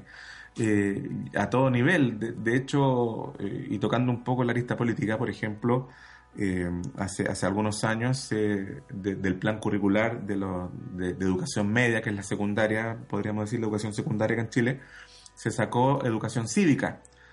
Eh, lo que yo no entiendo hasta el momento por qué se hizo. Y ahora que se quiere poner de nuevo, eh, hay un sector político que no está de acuerdo porque piensan que eso puede ser adoctrinar a la población de cierta manera política. Cuando yo creo que educación cívica es lo mínimo para que una persona pueda entender y desarrollarse en un país frente a sus autoridades. Muchas de, de las quejas que tiene la gente el día de hoy, que uno puede pesquisar por noticias, por diarios, eh, se resolverían si ellos entendieran diferencia entre gobierno y Estado. Eh, para empezar. Entonces, en conjunto, eh, Edgar, creo que sería un gran aporte si pudiéramos eh, cada uno en su país, poder aportar con un granito de arroz, de, arroz efectivamente allá donde se necesita, que son, son estas lagunas, estos agujeros negros que están en la educación más básica. Sí. Bueno, pasando a otro tema de esta tertulia entrevista, eh, queríamos saber qué opinas o qué, información qué información tienes sobre la historia de la isla Friendship sobre esos supuestos extraterrestres que estarían en comunicación por radio eh, con personas de Italia y después con eh, personas que estaban en la costa chilena. Y luego también el, eh, el, caso del ser de Atacama. Ok. Eh, Friendship, qué complejo tema, qué gran tema. Es entretenido. A ver, de ufológico tiene poco en el, de ufología en el concepto clásico. Es decir, yo pienso que, a ver, lo, que vio al principio, el año 84, el, supuesto capitán del Mitilus 2, cerca del faro Mitagüe, una luz que informó él y que fue captada por radiofrecuencia. Y después del año 85 en Santiago, lo que se reportó como, como un ovni, que con el tiempo resultó ser una, una sonda MIR, eh, eh, meteorológica, pero que, el año 85 fue muy famoso que en Chile porque en el fondo eh, ustedes saben que los días sábados acá durante los 80 había un programa muy famoso que era Sábado Gigante con este animador que es Don Francisco que genera amor o odio aquí en Chile, o odio. fue en transmisión en directo, él dio el aviso y todo el mundo salió a las calles y vio este ovni y justamente en ese momento hay una transmisión radial de estos radioaficionados donde los supuestos French le están diciendo a los perceptores que esa era la prueba de que ellos estaban ahí, que le dicen, miren hacia afuera, hay un ovni, ese ovni viene por ustedes. Eh, a grosso modo. Más, y más, más allá de eso, no hay una connotación ufológica. Es, es muy extraño lo que ha ocurrido con este mito urbano moderno, que, el desarrollo mediático lo ha hecho parecer ufológico, pero no, no, hay más allá. Eh, bueno, el, el, año 99, eh, este, este caso apareció en, en, una serie ufológica documental, muy bien asesorada por mi amigo Rodrigo Fuensalida, eh, un gran difusor de la ufología en esos tiempos acá en Chile, que la serie OVNI, con el conductor Patricio Bañado, y se dedicó en dos capítulos completos al tema Friendship incluso a encontrar la famosa isla, pero y que no se encontró y al final ellos descubrieron que eh, está triangulando, descubrieron que las emisiones salían desde, desde Santiago, desde alguien que se estaba haciendo pasar. Esto tiene mucha mucho hilo que cortar y algunos del grupo del grupo ufológico, y me refiero con al decir grupo ufológico a, Bravo, a Burleme, qué sé yo, a Sergio Sánchez, eh, piensan, y yo pienso finalmente que aquí hubo una, alguna suerte de experimento de control de masas, algo, algo, algo, algo existió, si las transmisiones existieron, eso es verídico. Eh, ahora que efectivamente sea una civilización extraterrestre que estaba en una supuesta isla base en el sur de Chile perdido y que, y que tienen eh, que tenían alguna tecnología tecnología perdida en el tiempo, eso, es decir, no, no, no hay ni siquiera un, hueso de qué amarrarse a eso, no, no, no, hay, no, hay, nada salvo un par de relatos que tienen... Eh, que tienen, que tienen muchos agujeros. Está el, clásico tema de Ernesto la Fuente, que, que él supuestamente eh, es uno de los que principalmente estuvo en contacto con esta gente. Eh, y bueno, que en algún momento él padece un, cáncer supuestamente de pulmón eh, y que es llevado por estos personajes a la isla y es sanado. pero leyendo el mismo relato de él, que él editó un libro que está abierto, debe estar en PDF, lo pueden descargar, que se llama Conexión OVNI y Isla Friendship. En su propio relato, en, el momento él dice que este cáncer solo fue diagnosticado con una sombra que le, que le, que le revisa un médico en una radiografía. Ningún cáncer es diagnosticado de esa manera. O sea, una sombra pequeña en un pulmón puede ser muchas cosas. No, no cualquier sombra va a ser en una radiografía, va a ser un cáncer. Eh, y que finalmente, en base a eso, un médico le dijo que tenía cáncer avanzado de pulmón, casi intratable, y que y él, él relata que él no se quiso tratar porque como él no creía en los tratamientos, no quiso hacer nada, no quiso hacer nada, se bloqueó, no, tenía previsión médica, no tenía cómo costear nada, así que después de ese médico que, que vio una radiografía solamente no hizo nada y luego es contactado por los Friendship y es llevado, qué sé yo, a la isla y, es curado y ahí él describe lo que había en la isla. Cosas, cosas bastante increíbles, pero bueno, eh, el tema es que esa radiografía nunca, se ha visto, nunca la ha visto nadie. Nadie nunca vio esa radiografía. Entonces, hay, hay, hay mucho de relato personal mitificado. Eh, cosas bastante extrañas. Sí, el, el, el, relato de él funciona casi como una como algo de ciencia ficción. Por ejemplo, en algún momento él, él está, está comiendo en la, Friendship y se da cuenta que todos los filetes de carne son iguales, igual, el mismo corte, el mismo grosor, el mismo todo. Y él pregunta por qué y le muestran y él, ahí le explican que están, es carne artificial, en el fondo, que, se hace en secuencia. Eh, son relatos muy sui generis, muy, muy extraños. Eh, a mí me tocó particularmente a finales de los 90, a final de la década de los 90, cuando estaba activo en el grupo Ion, tener un último contacto con los supuestos friendship, que es una cosa muy extraña que me pasó. Ya no a través de radiofrecuencia, que eso era en los 80, eh, sino que a través de internet, en, en el antiguo foro ufológico de Ion. Eh, que era, que era un lugar, el lugar donde antiguamente ocurrían estas conversaciones, ya casi, casi no existen foros de ese tipo. Eh, se contactaba con nosotros a nivel público alguien denominado Brain, cerebro en inglés, y que daba mensajes muy en el estilo friendship, con, eh, con muchos... Eh, con muchas citas bíblicas de repente o con un lenguaje muy de pastor, pero había algo interesante que en, en algún momento empezaba a dar información personal de, de los que estábamos ahí en, detrás del computador.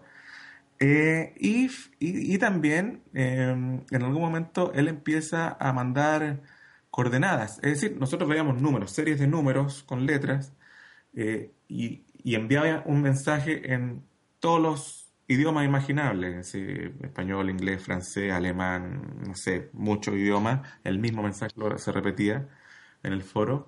Y con, eh, claro, descubrimos que eran eh, coordenadas militares que apuntaban a un eh, avistamiento que iba a ocurrir en el norte, hacia adentro, en la cuarta región, me parece. Nadie fue a ese, ese, avistamiento, no porque tuviéramos miedo ni nada, sino que ustedes comprenderán que era una empresa bastante compleja poder ir de un momento a otro a internarse en la cordillera en, el norte de Chile, ¿no? No, no había cómo. Pero, pero en ese mismo tiempo también llegó una carta muy extraña, muy misteriosa a muchos personajes, eh, algunos del quehacer científico en Chile y otros pseudo contactados. Pero a mí me llamó la atención porque pude, contrastar que eh, los personajes existían de verdad, es decir, había una doctora de la Facultad de Odontología de la Universidad de Chile que recibió la carta efectivamente. Los personajes existían, pero también cartas muy genéricas, casi como, el, claro, como me dice Edgar por entender el caso de. Entonces, yo creo que principalmente el caso de Friendship eh, adolece quizás, y aquí estirando un poco la poca beta conspiranoica que tengo, quizás en un inicio algún experimento de la CIA, un experimento de control de masa, porque no, no, no tampoco no, nos sacamos los inocentes. Esos experimentos del, del, MK Ultra existieron en algún momento en los 50, los 60. No como los creen eh, los más los, más charlatanes que son que eran experimentos con eh, con telequinesis o algo así, no, eran, eran experimentos para tratar de ganar la guerra fría de, control de masa y todo ese tema.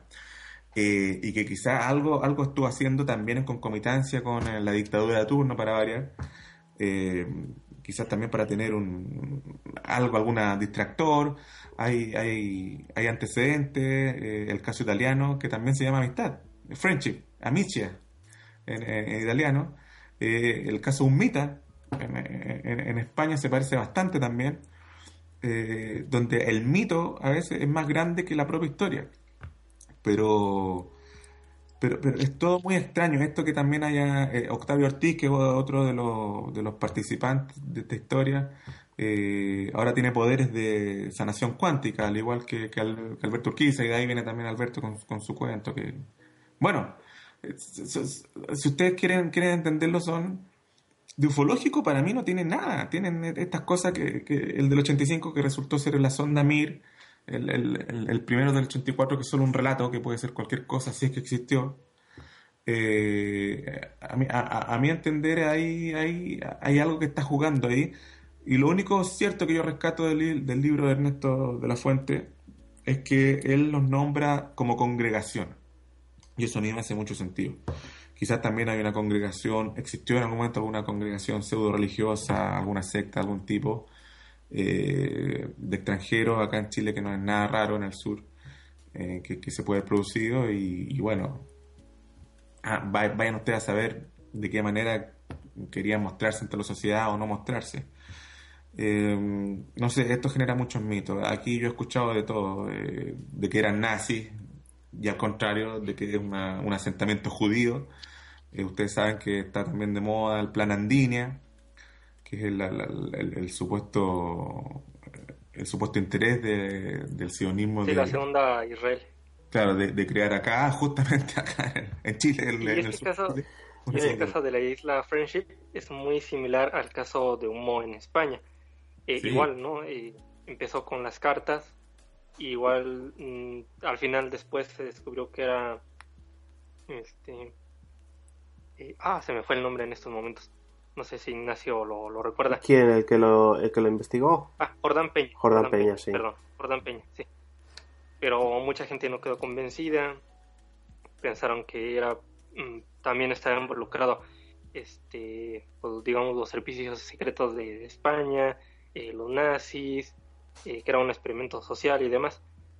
Pero a mí lo que me llama la atención es eh, en el caso, o sea, de que los extraterrestres vinieran aquí porque en la actualidad ya no hay un caso parecido a Homo o a Friendship.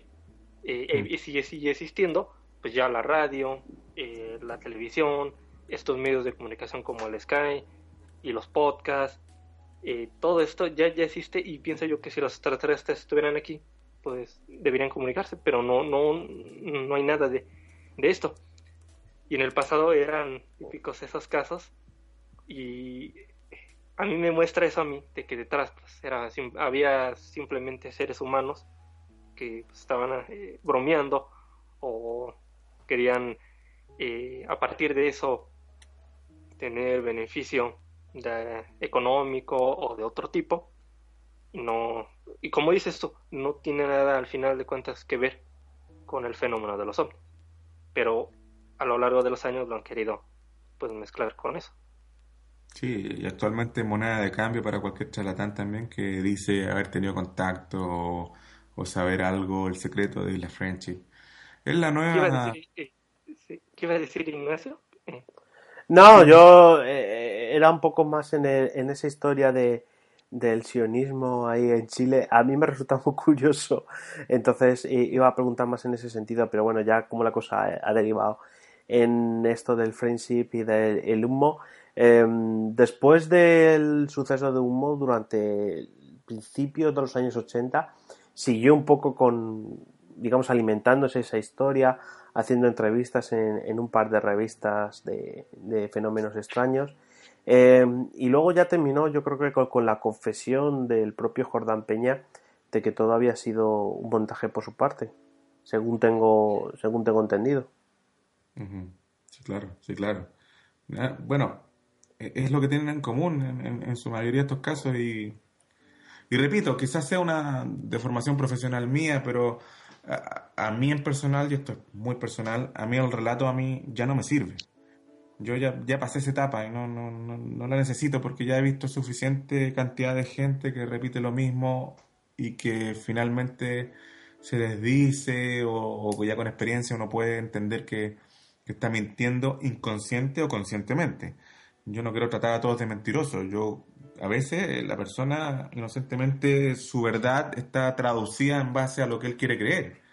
Y es así como, por ejemplo, yo recuerdo haber estado viendo una hora y media de una cinta de video donde había nubes, nubes, literalmente nubes, y el, y el tipo que grabó eso me decía, mira, ¿ves esas nubes? Esas nubes son, son, son naves, porque tienen, este, son muy extrañas. Entonces para él ver una nube extraña era, eran naves, y estuve una hora y media viendo eso. Entonces, eh, claro, bueno, son anécdotas que pasan. Entonces, uno, uno se va que, que, doña, que doña Bolsas, este, la señora Gladys de Perú, que graba ahí cosas en el cerro.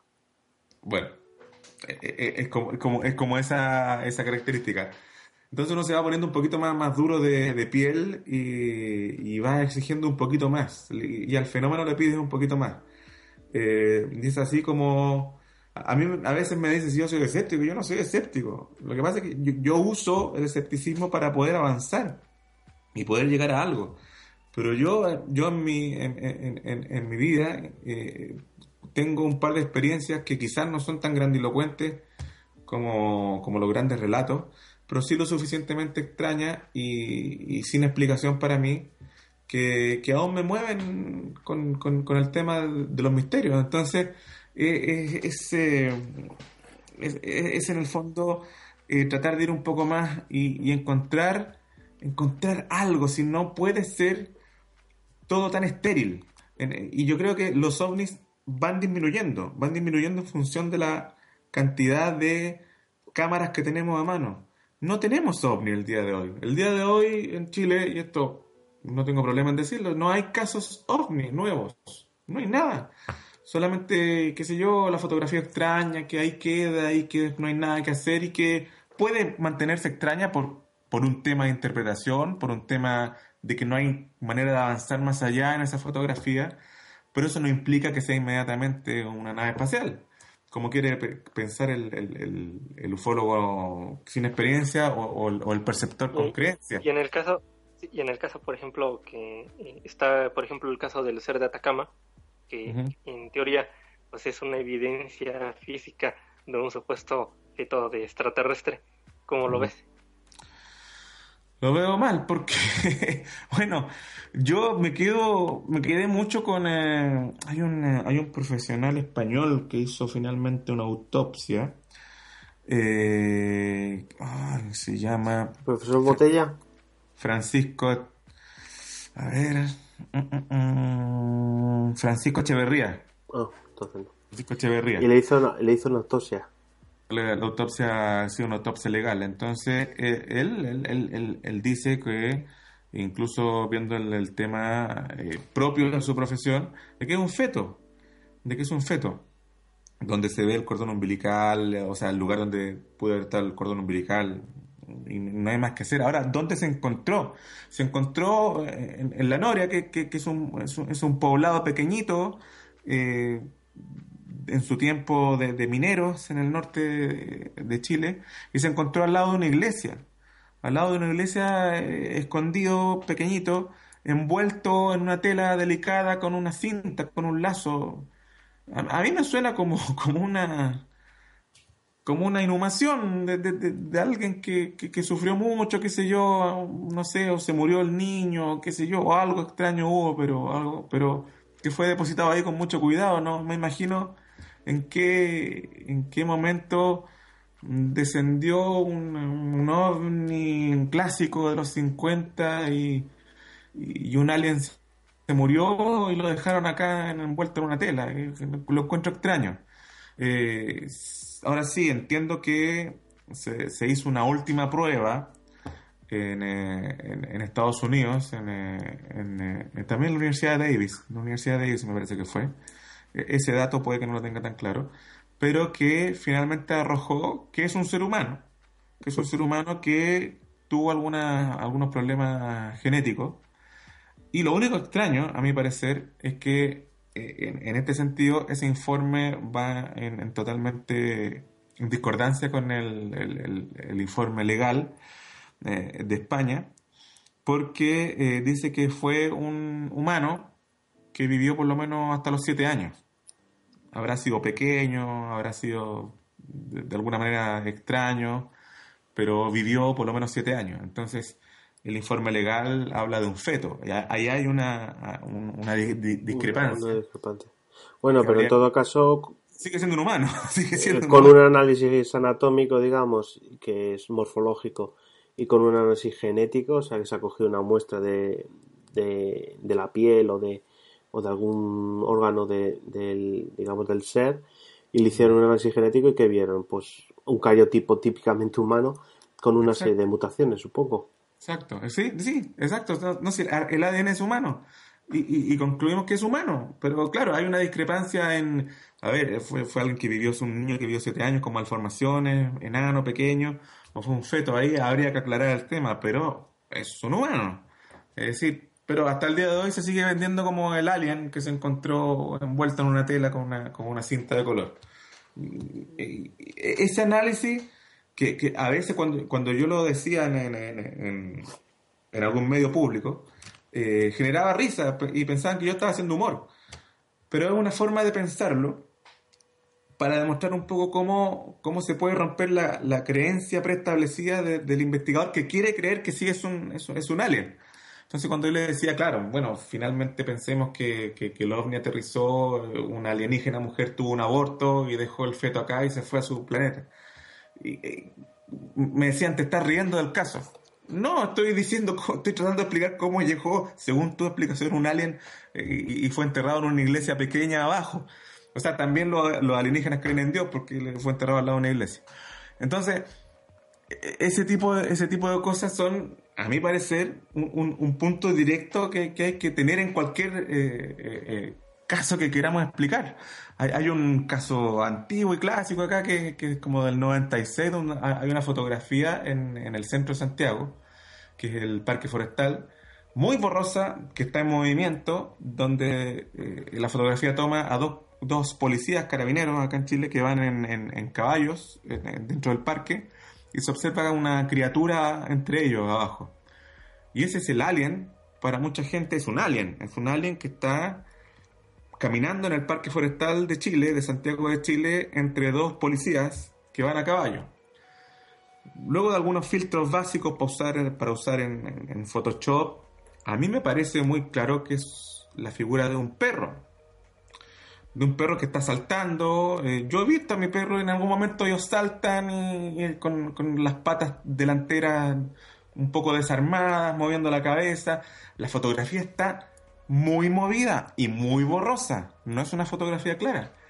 Entonces, y aún así, para ciertos investigadores acá en Chile, investigadores entre comillas, eso sigue siendo un alien. Entonces yo, me pregunto, ¿dónde está eh, eh, eh, la línea? ¿Dónde está la línea roja que define, ok, esto es extraño o esto puede ser, o esto tiene una explicación? ¿En qué momento entre que sea un perro en un lugar donde hay muchos perros, que es un parque, tiene poca posibilidad frente a ser un ser de otro planeta que está caminando entre dos policías que andan a caballo. ¿En qué momento? ¿Dónde está la navaja de Ockham? eso es lo que voy. Eh, bueno, nosotros aquí en Cuaderno de Bitácora usamos una... Esos, eh, tenemos dos navajas. Tenemos por un lado la navaja de Okan en una mano y por otro lado la hemos bautizado la navaja de Mausan. Entonces nosotros solo hemos dejar apartada la navaja de Mausan, que es la de la que tú has comentado, creer que un ser que puede ser un perro, que realmente es un ser de otro mundo. Eh, nosotros nos gusta más la navaja de Okan, es más bonita, tiene un brillo más, más refulgente. Eh, entonces, bueno, esa es la diferencia, que creemos que en algunos programas les prefiere usar la navaja de Mausan y en otros casos pues prefieren usar la, navaja de Okan, que es la que, la que a nosotros nos gusta más. Em, esto lo hemos hablado yo creo muchas veces en muchos debates y yo llego a la conclusión de que a mí el testimonio gráfico de una única fotografía a mí no me vale. A mí o tienen que ser varias cámaras tomando la misma fotografía de diferentes ángulos o tiene que ser presentarme una secuencia de fotografías enteras. Y de eso vamos un poco a, una de, de, las cuestiones que hemos que lo hemos hablado de récord, que es la famosa diapositiva de, de, la momia de la que hemos nosotros bautizado la momia de Maussan, que es un accidente de Roswell de, 1900, de 1947, presuntamente de, de, unos extraterrestres, pues obtuvieron una serie de una serie de seres, en teoría, todo esto es supuesto, y eh, fueron analizados en el área 51 de, Nuevo México. Eh, entonces, bueno, pues en base a eso se ha creado esa historia desde 1947 hasta, hasta los días de hoy. Eh, no hay una razón concluyente, lo cual volvemos un poco a lo de antes. No se desea matar eh, o, dar carpetazo a, un misterio si es real o no, sino que pues se sigue hablando de él y es, y es recurrente. Pues bueno, pues una de esas recurrencias, como un brote de, como un brote de malaria que cada cierto tiempo te da la fiebre de los 40, eh, pues ha venido, pues Maussan presentó unas diapositivas en el Auditorio Notorio Nacional de México DF y eh, pues esas diapositivas él defendía que eran las de uno de estos seres supuestamente extraterrestres de este accidente que ocurrió en Roswell, eh, Nuevo México, en los Estados Unidos. Entonces, bueno, va un poco por, por ese sentido. ¿Qué es lo que, que piensas tú, Fabiana, acerca de este famoso caso? Bueno, fue un, una vergüenza, realmente todo lo que, todo lo que ocurrió. Eh, es un circo, yo no, no, sabría de otra manera decirlo.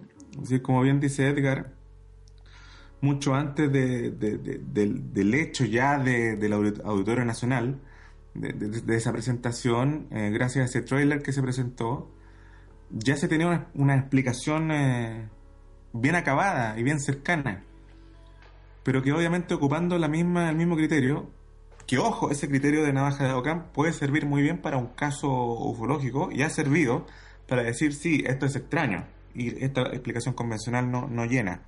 En este caso, desde la famosa momia, y todo cantaba que en el fondo estábamos en presencia de algo más terrenal que, que, que, que, de, algo alienígena que estaba guardado, anda tú a saber dónde, y de esa manera tan burda, eh, eh, en, alguna base secreta, no, sé qué, pensaba este, este, tipo. Y, y, yo, con mi poco conocimiento práctico de anatomía, eh, yo decía, pero ¿cómo, ¿cómo vamos a analizar patológicamente o, legalmente la anatomía de algo con base a, esta fotografía de mala calidad, a esta diapositiva, ni siquiera fotografía?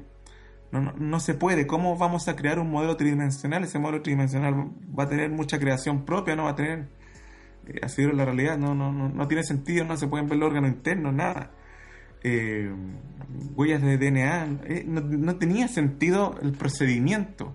Si esa fotografía tuvo algo interesante en algún momento, no tenía sentido ningún procedimiento que Maussan quería hacer. Solamente quería hacer un circo, un show.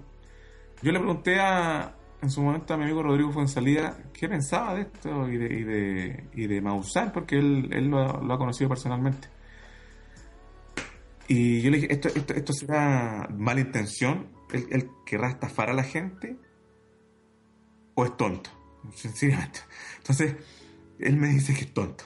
Que, que, que, que, él cree mucho, él quiere creer, y me disculpo por la terminología, pero quiero ser literal, eh, él, quiere tanto creer que, que él sencillamente ya borró cualquier vestigio de criterio y él sencillamente todo lo cree y todo lo defiende, aunque se haya equivocado mil veces. Eh, yo pienso que él no es tonto. Yo eso lo quiero decir claro. Yo pienso que él no es tonto. Yo creo que él es muy inteligente porque le saca mucho dinero a las cosas.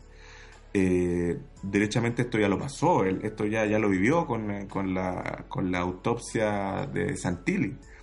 También la defendió a rajatabla, se paseó por todo el mundo, por lo menos en Latinoamérica, mostrando ese, ese, video y defendiéndolo, haciendo conferencias donde ganó mucho dinero y usando los mismos argumentos que repetía ahora.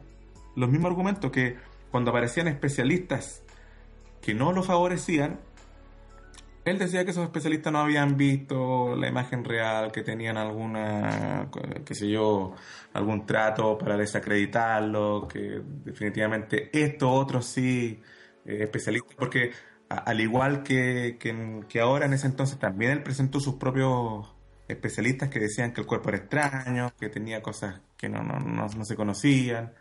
Entonces repitió lo mismo. Entonces cuando ya una vez puede ser que sea por inocente, no, no digamos tonto, inocente. Pero ya cuando se repite dos o tres veces porque es un modus operandi y ya tú quieres estafar derechamente y quieres hacer un negocio. Yo sé que él dijo que no ganó mucha plata con esto. Yo no, no le creo, no, no creo, no creo nada. Y, no, no le creo mucho. Todo el equipo, por lo menos pseudofológico que tenía, se desdijo después. Eh, y de hecho, no sé si ahí tú, Edgar, me puede ayudar. Entiendo que le ofreció dinero para quien demostrara que era una placa de una momia y, el texto que ahí decía. Y alguien lo demostró. Y no sé si finalmente él, él le pagó el, dinero que había ofrecido. Sí, sí, sí, Jaime había lanzado ese reto de que encontraran otra imagen o directamente el cuerpo. Eran dos este, sumas de dinero y lo único que se encontró fue otra imagen del cuerpo y fue Jorge Peredo el que la halló. Pero al final no pasó. Eh, o sea, Jaime nunca le pagó a Peredo, nunca le pagó a, a esta persona. Ay, se me fue el nombre. Que, Anthony Bragali.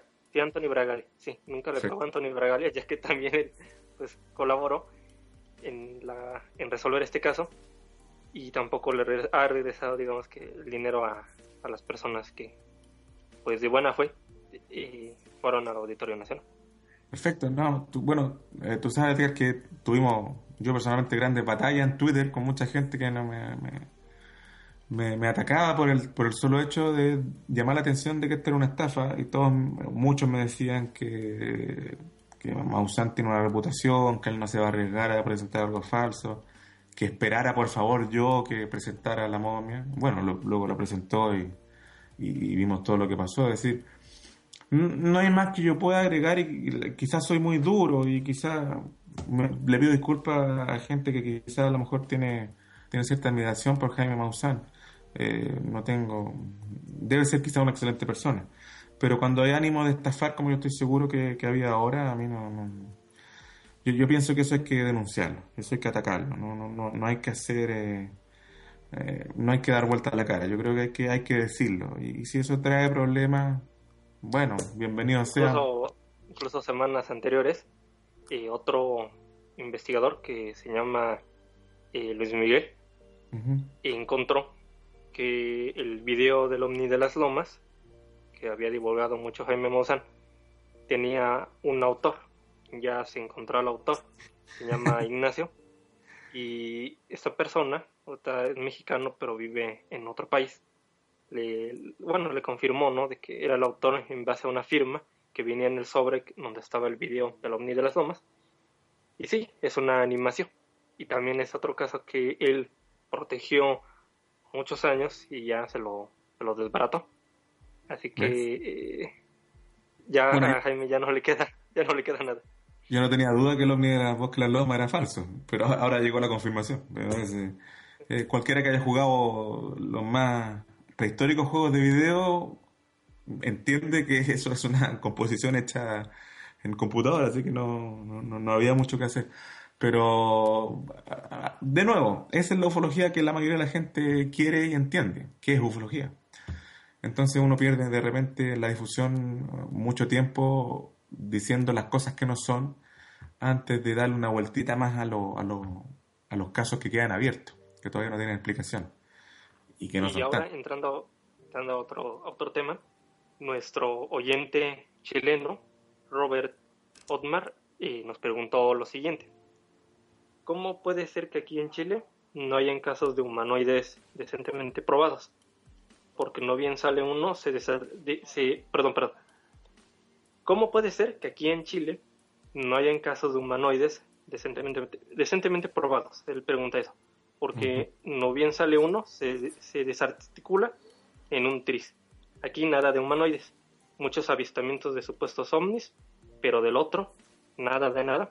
O sea, básicamente es ¿Hay casos de humanoides registrados en Chile?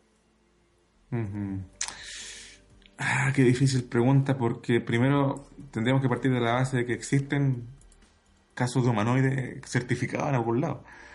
Eh, y yo desconozco si alguien puede decir eso en algún momento. Claro, tenemos el mismo caso Rúa, donde hay una percepción interesante de algo, donde niños pequeños eh, relatan y dibujan un encuentro eh, con dos supuestos seres, que, por último ahí hay algo de evidencia, no directa, pero, pero psicológicamente tiene algo interesante que se produce en, tal cantidad de niños que ahora están grandes y siguen repitiendo lo mismo.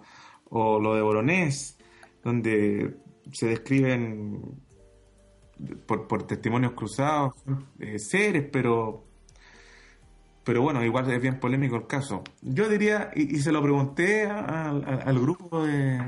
Porque yo, yo no recuerdo, a ver, así, recuerdo el caso que ya hablamos del de, el, ser de la noria, recuerdo el del perro del parque forestal, eh,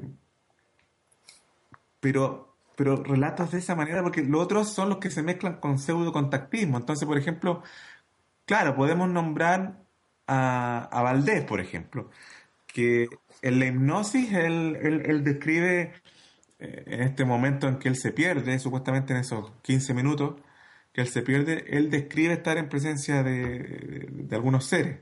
Eh, qué sé yo, eh, a ver, ah, se me viene a la mente también acá en el en Baños Morales. me refiero a Claudio Pastén. Claudio Pastén, que incluso tuve oportunidad de, conocerlo personalmente muchos años atrás. Eh, y el año pasado eh, contacté con uno de, de sus amigos que, que, lo siguen en este momento. Eh, y él sigue relatando que tuvo un encuentro en Baños Morales, en, una zona precordillerana, que es la región metropolitana, también en el año 96 o 97, donde él, describe que incluso hace un viaje también eh, en esta nave y estos seres eh, lo llevan a su planeta o a su lugar dimensional donde están y, bueno, el, cuento es que Claudio Pastén llega con algún tipo de poderes y, con la capacidad de poder eh, caer en trance y que esta entidad llamada Irenco hable por su boca. Y de ufológico tiene solamente eso, pero el desarrollo interesante que tiene después es que el tipo ha logrado eh, construir una sociedad, una mini sociedad alrededor, de él. No lo llamo secta porque no tiene características clásicas de secta, porque realmente la gente no está encerrada y la gente puede entrar y venir, ir y venir y lo acompañan prácticamente. Eh, es un grupo, pero sí está dando mensaje apocalíptico ahora último. Eh, claro, tenemos entonces este tipo de casos que son pseudo contactados, pero donde hay evidencia o un relato sin estos viajes donde te, dicen sobre el destino de la humanidad o sobre, sobre algún mensaje apocalíptico, eh, acá en Chile no hay, no hay. Eh, entonces, eh, recuerdo el caso del Temucano también, donde un grupo de, de, cantantes a finales de los 70 está haciendo una gira en el norte y tiene un encuentro ufológico con presencia de luces anómalas y que tienen testigos cruzados, es decir, en una carretera nocturna, son muchos los que lo ven, eh, eh, los que van en, este vehículo, un camión que viene en, contra se para y también lo ve, otro perceptor, pero uno, uno, uno de los tipos que está ahí, que es un cantante que coloquialmente se le conoce como el temucano, tiene una percepción en el recuerdo de que él ve una entidad, pero solamente la ve él, ese es el problema. Entonces a eso voy. eh, tener datos cruzados de personas que ven a una entidad y que están fuera de, relatos apocalípticos que se producen después, sino en el momento, no hay. Yo desconozco, lo desconozco en el momento. Sí, ah, bueno, ahora vamos a hablar sobre un, poco sobre las personas que dicen predecir sismos allá en Chile.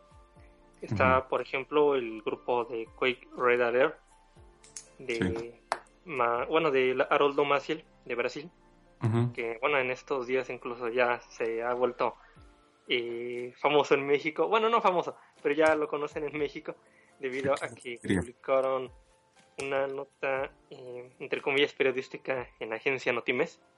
Mm, También están estas personas que se hacen llamar Frente Fantasma, que al inicio, pues sí, eh, reportaban supuestas predicciones de sismos, pero ahora eh, ya divulgan noticias de todo tipo, de deportes, de farándula, y todas sensacionalistas.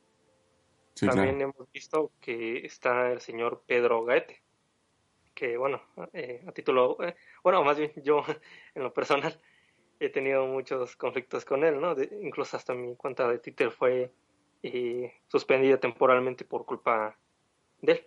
Y muchas personas lo hemos combatido. ¿Cómo, ¿Cómo, ves esto de la predicción de sismos? Eh, debido a que Chile es un país muy sísmico, eh, también México es un país muy sísmico, España no tanto, pero también tiene zonas en donde hay temblores y bueno, también pasa de que al no estar acostumbrados a eso, eh, al haber un temblor de magnitud 5, sí afecta mucho a las estructuras allá en España. ¿Qué opinas sobre este tema? Bueno, esto es lo que pasa cuando no hay ovnis, no hay, cuando no hay eh, ufología o casos a destacar, eh, los medios de comunicación empiezan a necesitar ese momento de misterio se empieza a llenar con perogrulladas eh, de, este tipo. Y claro, tú nombras a Pedro Gaete para empezar por historia que está desaparecido el día de hoy porque el tipo es peligroso, el tipo es peligroso para los cercanos, no, a nivel masivo. Pero él ha pasado por varios momentos. Eh, el, tipo, a ver, es un mitómano, entiendo yo, porque no nunca ha ofrecido evidencias de lo que él hace o, dice o habita.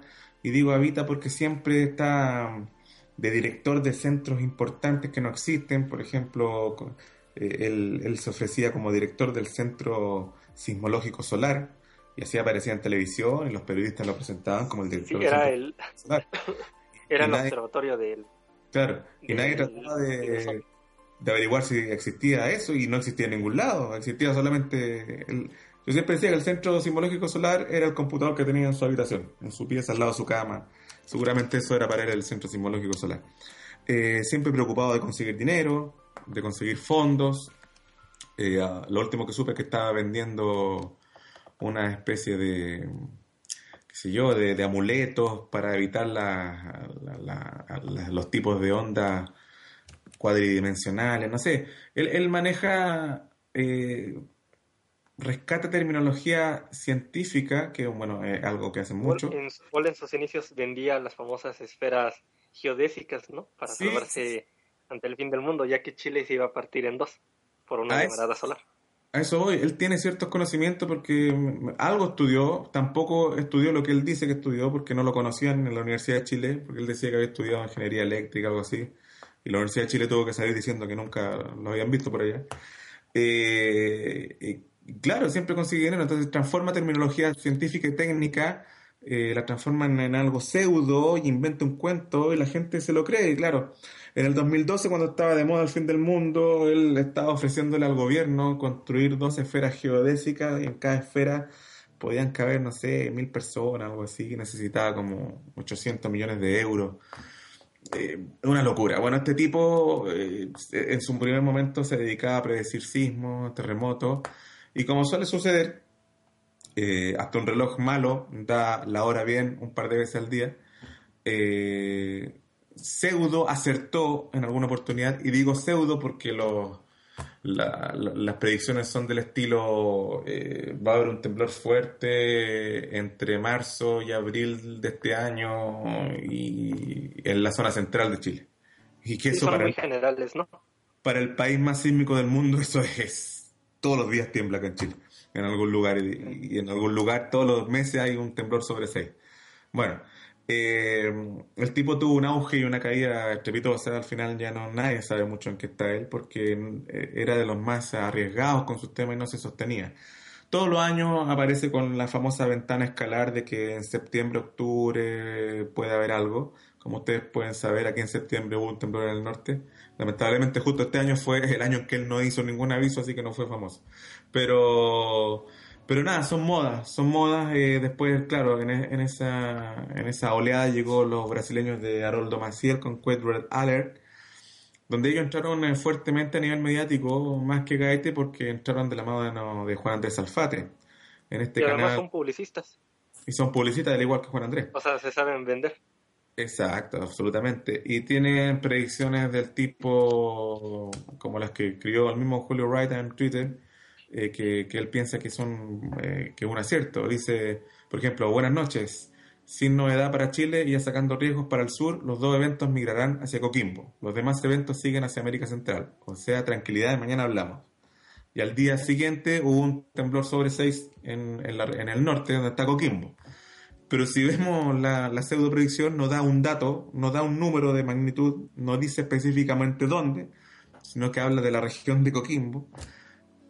Y lo hace posteriormente de un terremoto donde las réplicas ocurren en cualquier momento y bastante fuerte. O sea, le tira un dardo a donde más está ocurriendo y juega En estos momentos estoy, estoy eh, disculpa por interrumpirte, en estos momentos estoy también recordando a las esas personas que dicen, no, así no se predicen los sismos, los sismos se predicen eh, examinando la ionosfera, ¿no? Te dicen que ven el clima y entonces en base a eso ya lo predicen. O incluso otras personas que dicen tener revelaciones.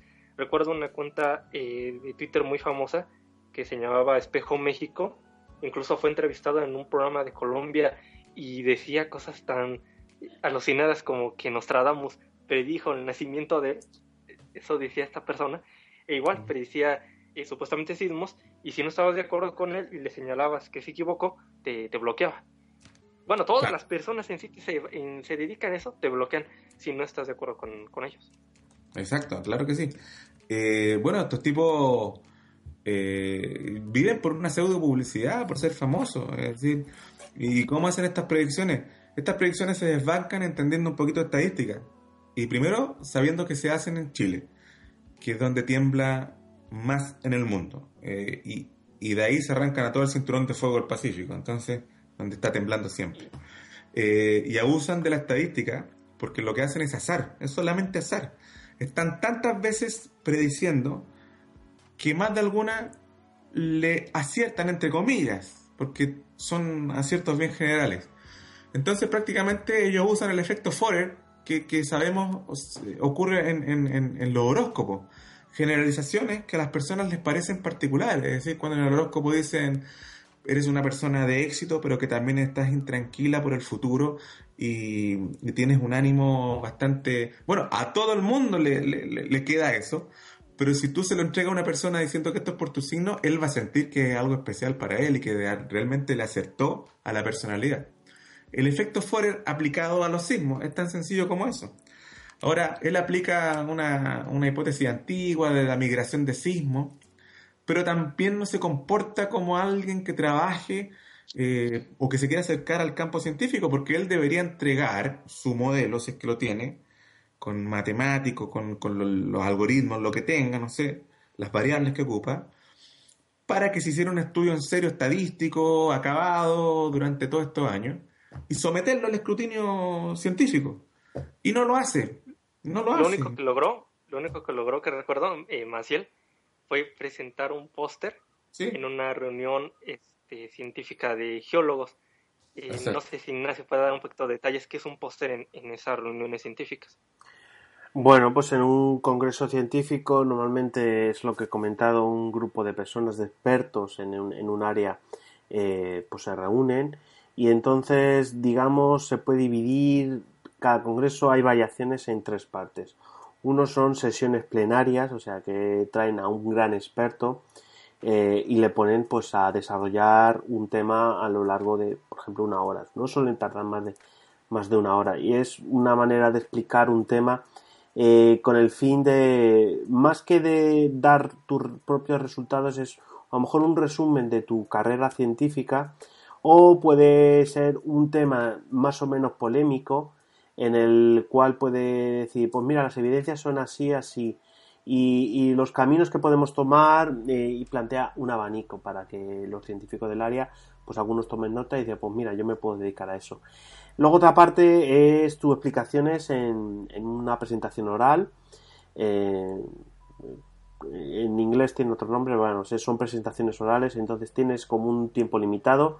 Eh, 10 minutos, 5 minutos, 15 minutos, depende del tipo de congresos.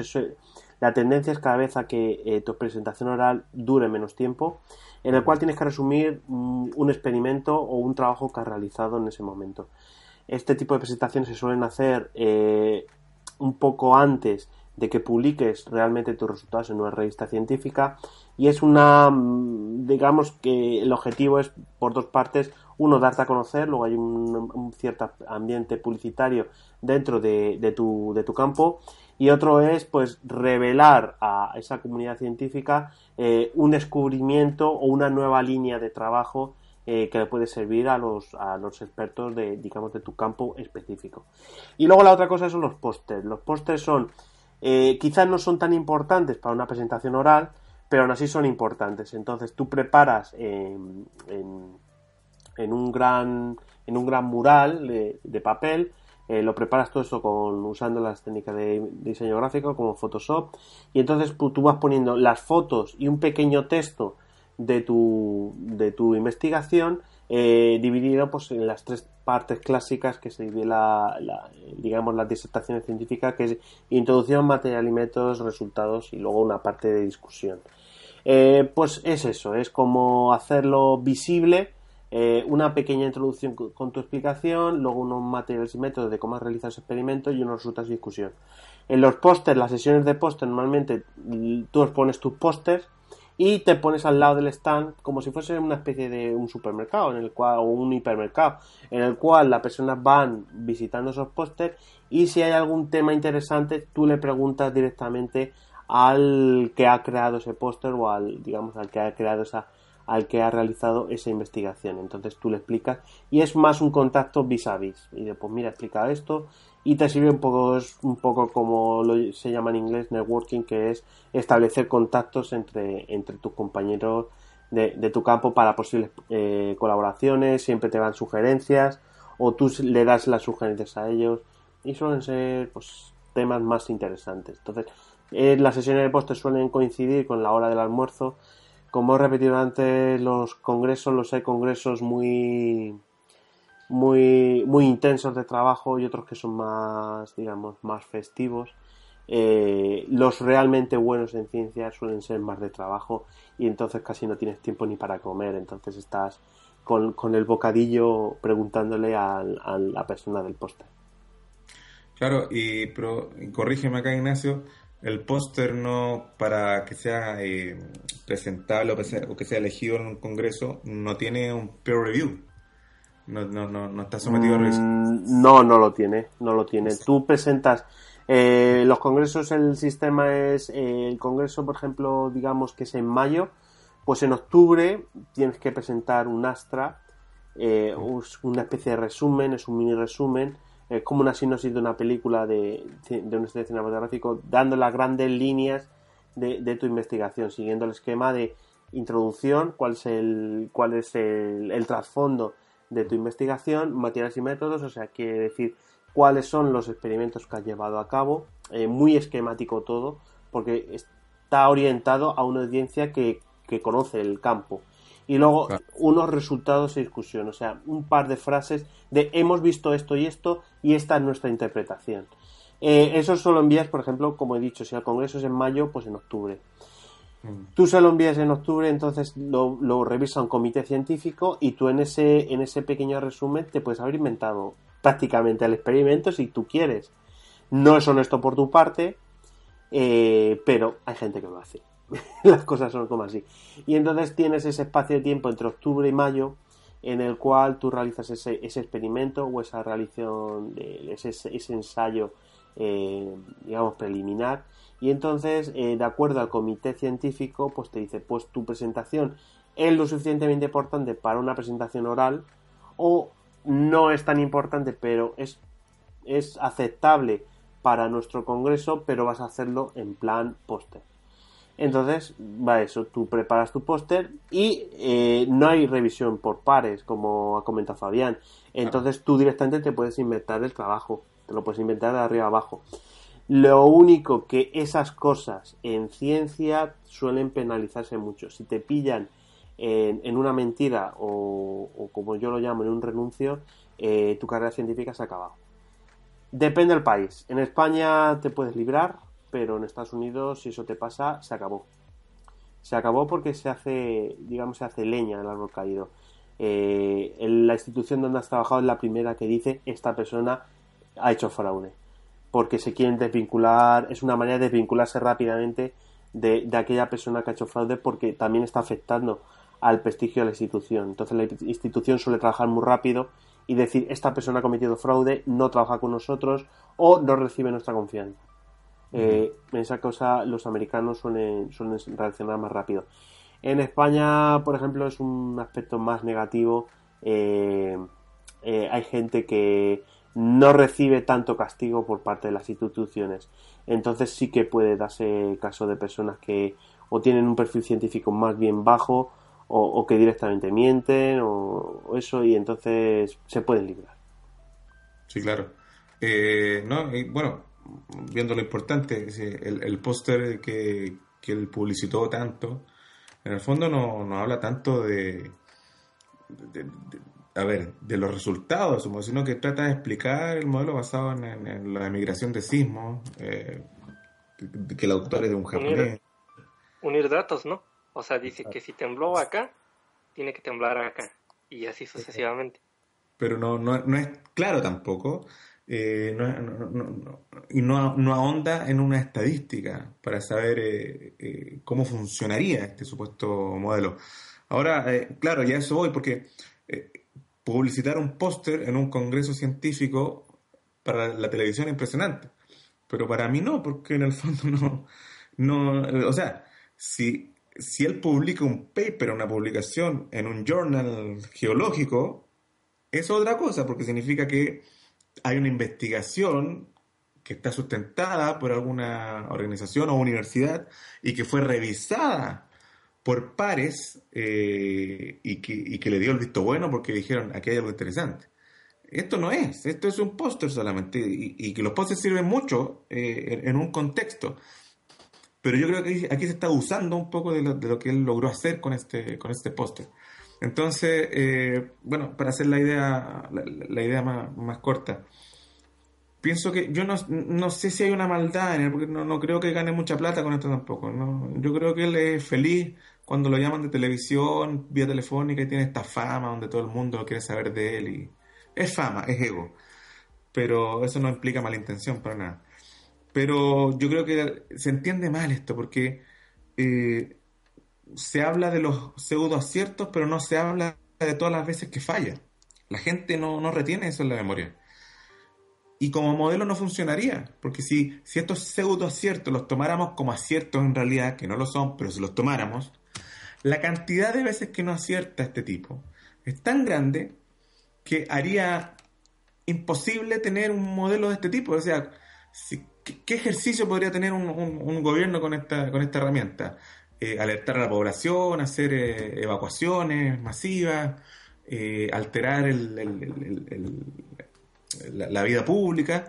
El costo de eso versus que no pase nada es tan grande que es impracticable. Él mismo en la nota de Notimex, que, que habla Edgar, que fue hace poco, un día atrás, habla de que en realidad su acierto no es de 80, como dicen en televisión, que es poco, sino de 60 a 65%. Yo apuesto que esos son los datos inflados por él mismo o como él los quiere presentar. Yo apuesto que los aciertos son menos. Y si esos aciertos son pasados por una estadística real, o sea, por un análisis estadístico donde sepamos la especificidad, la sensibilidad, es decir, falsos positivos, falsos negativos y cómo se comportan, yo apuesto que son más bajos aún. La sensibilidad debe ser mucho menos de 50. Y eso es azar. y paremos de contar. Eso es azar en el país que más tiembla. Hombre, es que ya sí, eh, por, por, una parte, es lo que tú has comentado, tú presentar un póster en un congreso científico no te garantiza absolutamente nada. Porque lo interesante del póster es que estás presentando unos resultados preliminares de algo más grande que vas a publicar en una revista. Porque es una manera de. Eh, es, es, un sistema. Hay una parte de, de, como he comentado, de publicidad, de arte a conocer. Y otra es un sistema de. Tú vas estableciendo unos puntos eh, de recorrido. Porque dice, bueno, tengo que tener esto listo para el congreso. Y después de esto del congreso, eh, en otros seis meses tengo que tener listo el trabajo. Porque es la manera de cómo funciona. Porque dependemos todos de de, subvenciones y de, y de proyectos de investigación y tenemos que tener ir cumpliendo un plan de trabajo. Entonces, uno de los sentidos de los congresos es eh, ayudarte en, esta, en este plan de trabajo. Eh, es el único. Entonces, tú presentas tus resultados preliminares a ese congreso. Eh, tú puedes recibir felicitaciones de, de, de, tus colegas. Yo, en algún trabajo que he presentado, me han felicitado, o algunos, no todos, me han felicitado algunos que está en el área, y dice, pues tu trabajo es interesante, esperaré a que, me, a, que lo publiques para que yo le, le, eche un vistazo y luego si lo veo bien te, te, escribo lo que sea. Esas cosas ocurren en los congresos. Pero claro, él te dice, esperaré a que lo publiques. Él en principio se cree lo que dices, pero él no va a trabajar o no va a plantear un experimento en base a unos resultados preliminares que ha presentado en un congreso.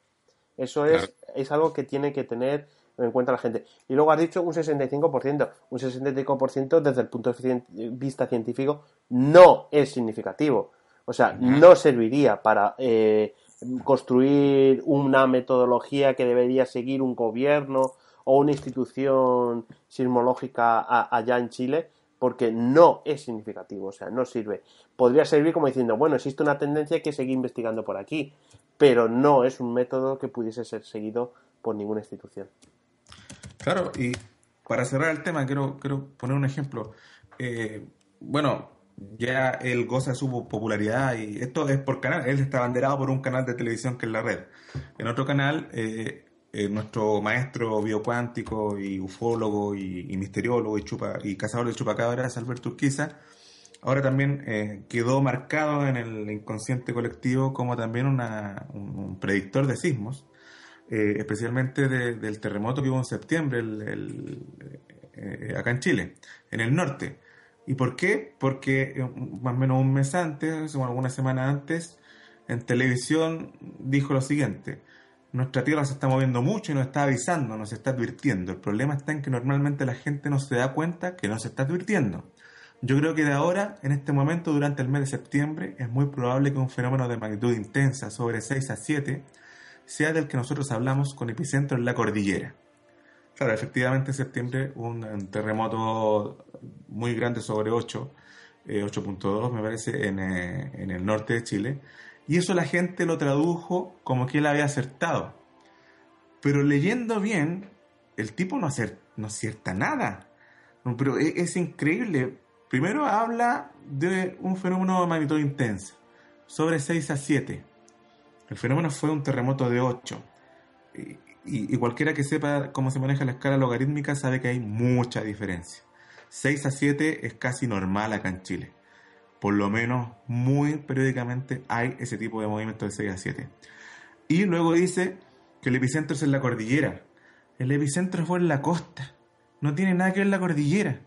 El, epicentro fue lejísimo de la cordillera, fue en la costa de Chile.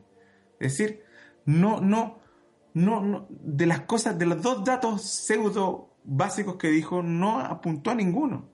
Pero para la gente quedó como que sí, él fue el único que, aceptó. Eh, la estadística, cuando no se conoce, da para mucho para manejarla. Yo lo único que conozco, más o menos serio, es lo que hizo eh, el profesor Reyes eh, con unos geólogos españoles, donde está trata de hacer un modelo matemático para poder anticiparse a los movimientos telúricos. Y esto viene del área de la ciencia, y aquí tenemos el gran prangón. Estos tipos hicieron un paper y fue publicado en el Journal, Y en el mismo paper tú puedes ver todo el modelo matemático y estadístico que, que relacionan, todas las variables, y ellos mismos en sus conclusiones apuntan a que la sensibilidad no es muy alta, está cerca del 46%, lo que es nada. Eh, pero quieren seguir probando y están luchando por obtener fondos. Bien, eso es honesto y eso es científico y la información está ahí. Todo el mundo puede, si quiere reproducir sus experimentos, están ahí en un paper increíble donde lo pueden revisar y hacer. Y no hay ningún misterio. En cambio, estos otros tipos se basan en las precogniciones, en los sueños, que los perros ladran antes, eh, esta migración extraña que hace Maciel y, que, su, medio de difusión son los, programas de trasnoche acá en televisión, en vez de estos papers que sí son sometidos a peer review. Entonces, la conclusión es que no se pueden en este momento predecir los sismos. Pero aquí el chileno, en, su magnitud común, entiende que sí. Y hay una falencia educacional y técnica y científica, pero abismante. Es lo único que puedo decir en este momento al respecto. Bueno, eh, no sé si se podrá hacer otra pregunta para ahora sí ya finalizar el programa. Y lo último que quería preguntarte era qué te ha pasado eh, a ti en lo personal? ¿Has tenido una experiencia paranormal o has visto un ovni? paranormal, como se entiende ese concepto, nada, no, no, he tenido nada y me agradaría, me encantaría. Me encantan las películas de terror, me gustaría vivir mi propia película de terror. Pero en el tema ufológico he tenido dos percepciones que han sido extrañas, nada grandilocuente como les conté hace un momento, pero el primero ocurrió el año 97 en la ciudad de Talca cuando yo estudiaba allá la viví en la ciudad de Talca, no en el, no en el campo, en un despoblado de la ciudad. Y, a mí me llama mucho la atención porque, a grosso modo muy corto, esto ocurre. Eh, en ese momento yo vivía en una casa con, con más personas, que los típicos casas que se arriendan con, con los otros colegas estudiantes. Y eh, estaba en el, en, el patio con, eh, con, una amiga en la noche y ese patio tenía una visión cercana al, al, al cerro un cerro que domina todo el, horizonte que se llama Cerro La Virgen. Y eh, en ese tiempo yo fumaba, así que estaba fumando, hace muchos años que ya no fumo afortunadamente, y, eh, estaba fumando tabaco, aclaro, por si acaso. y sobre la línea de la, del cerro eh, veo una luz que cambia de colores y que tiene movimiento muy extraño y que va avanzando mucho más arriba del cerro, obviamente, no en el cerro. Yo crecí en Santiago, eh, al lado del aeropuerto Cerrillos, entonces tengo muy consciente cómo se mueve un avión y cómo son sus luces de posicionamiento. Por eso me llamó tanto la atención en ese momento una luz donde nunca había visto luces en ese cerro, eh, o en esa dirección, porque esto está, repito, arriba del cerro, y, eh, y cómo cambiaba, porque no, no era luces de posicionamiento, todo el, todo el objeto, no, digo objeto para definirlo, pero era una luz cambiaba de color completamente entre rojo, verde, azul, blanco y volvía de nuevo a cambiar. Y como un movimiento errático, yo siempre lo describo, se movía como un electrocardiograma, arriba, abajo, volvía, arriba, abajo y avanzaba. Entonces yo digo, mira, ¿estáis viendo eso que es muy extraño? Me dice que sí, efectivamente. Y digo, mira, voy a ir a buscar la cámara y nos vamos a acercar un par de cuadras para sacar una foto. Estamos hablando del año 97 donde no habían celulares con cámara y yo tuve que ir a mi habitación a buscar una cámara con, rollo, eh, con rollo fotográfico, eh, al segundo piso, bajar, eh, agarrar a mi amiga, salimos de la casa, dimos la vuelta, avanzamos dos cuadras. y este, era, este, este es un lugar, si bien es urbano, les quiero, a ver si se imaginan conmigo, voy avanzando por una calle, eran las 11 de la noche, un día de semana, no había nadie, eh, al lado izquierdo habían casas y al lado derecho era un, no había nada porque había una cancha de, fútbol eh, de estas eh, no profesionales, pero que en el, fondo estaba todo oscuro. Y de repente percibimos un flash muy grande que viene del cielo, muy, muy grande un flash. Y nos quedamos mirando y bueno, ¿quién nos sacó una foto? Nada, no sé, tuvimos un par de segundos mirándonos, no, encontramos explicaciones y seguimos avanzando. Llegamos hasta el lugar donde quería posicionarme para sacar una foto y no vimos nada, no había nada. no había ningún objeto, nada, bueno, lamentable. Volvimos a la casa y el resto de personas que vivían con nosotros, que eran cuatro, estaban fuera mirando hacia el cielo y muy asustados eh, y les pregunto qué les pasa. Y me dicen, ¿no viste lo que pasó? ¿Qué pasó? No sé. Una, una luz grande como una ampolleta, la forma de la ampolleta, pasó muy rápido, una luz dando un flash. Y yo a ellos no les había dicho nada de lo que había salido a hacer. Con esta amiga fui, agarré la cámara fotográfica, salimos, no dijimos a lo que íbamos, no dijimos nada. Ellos estaban ahí porque, porque algo vieron.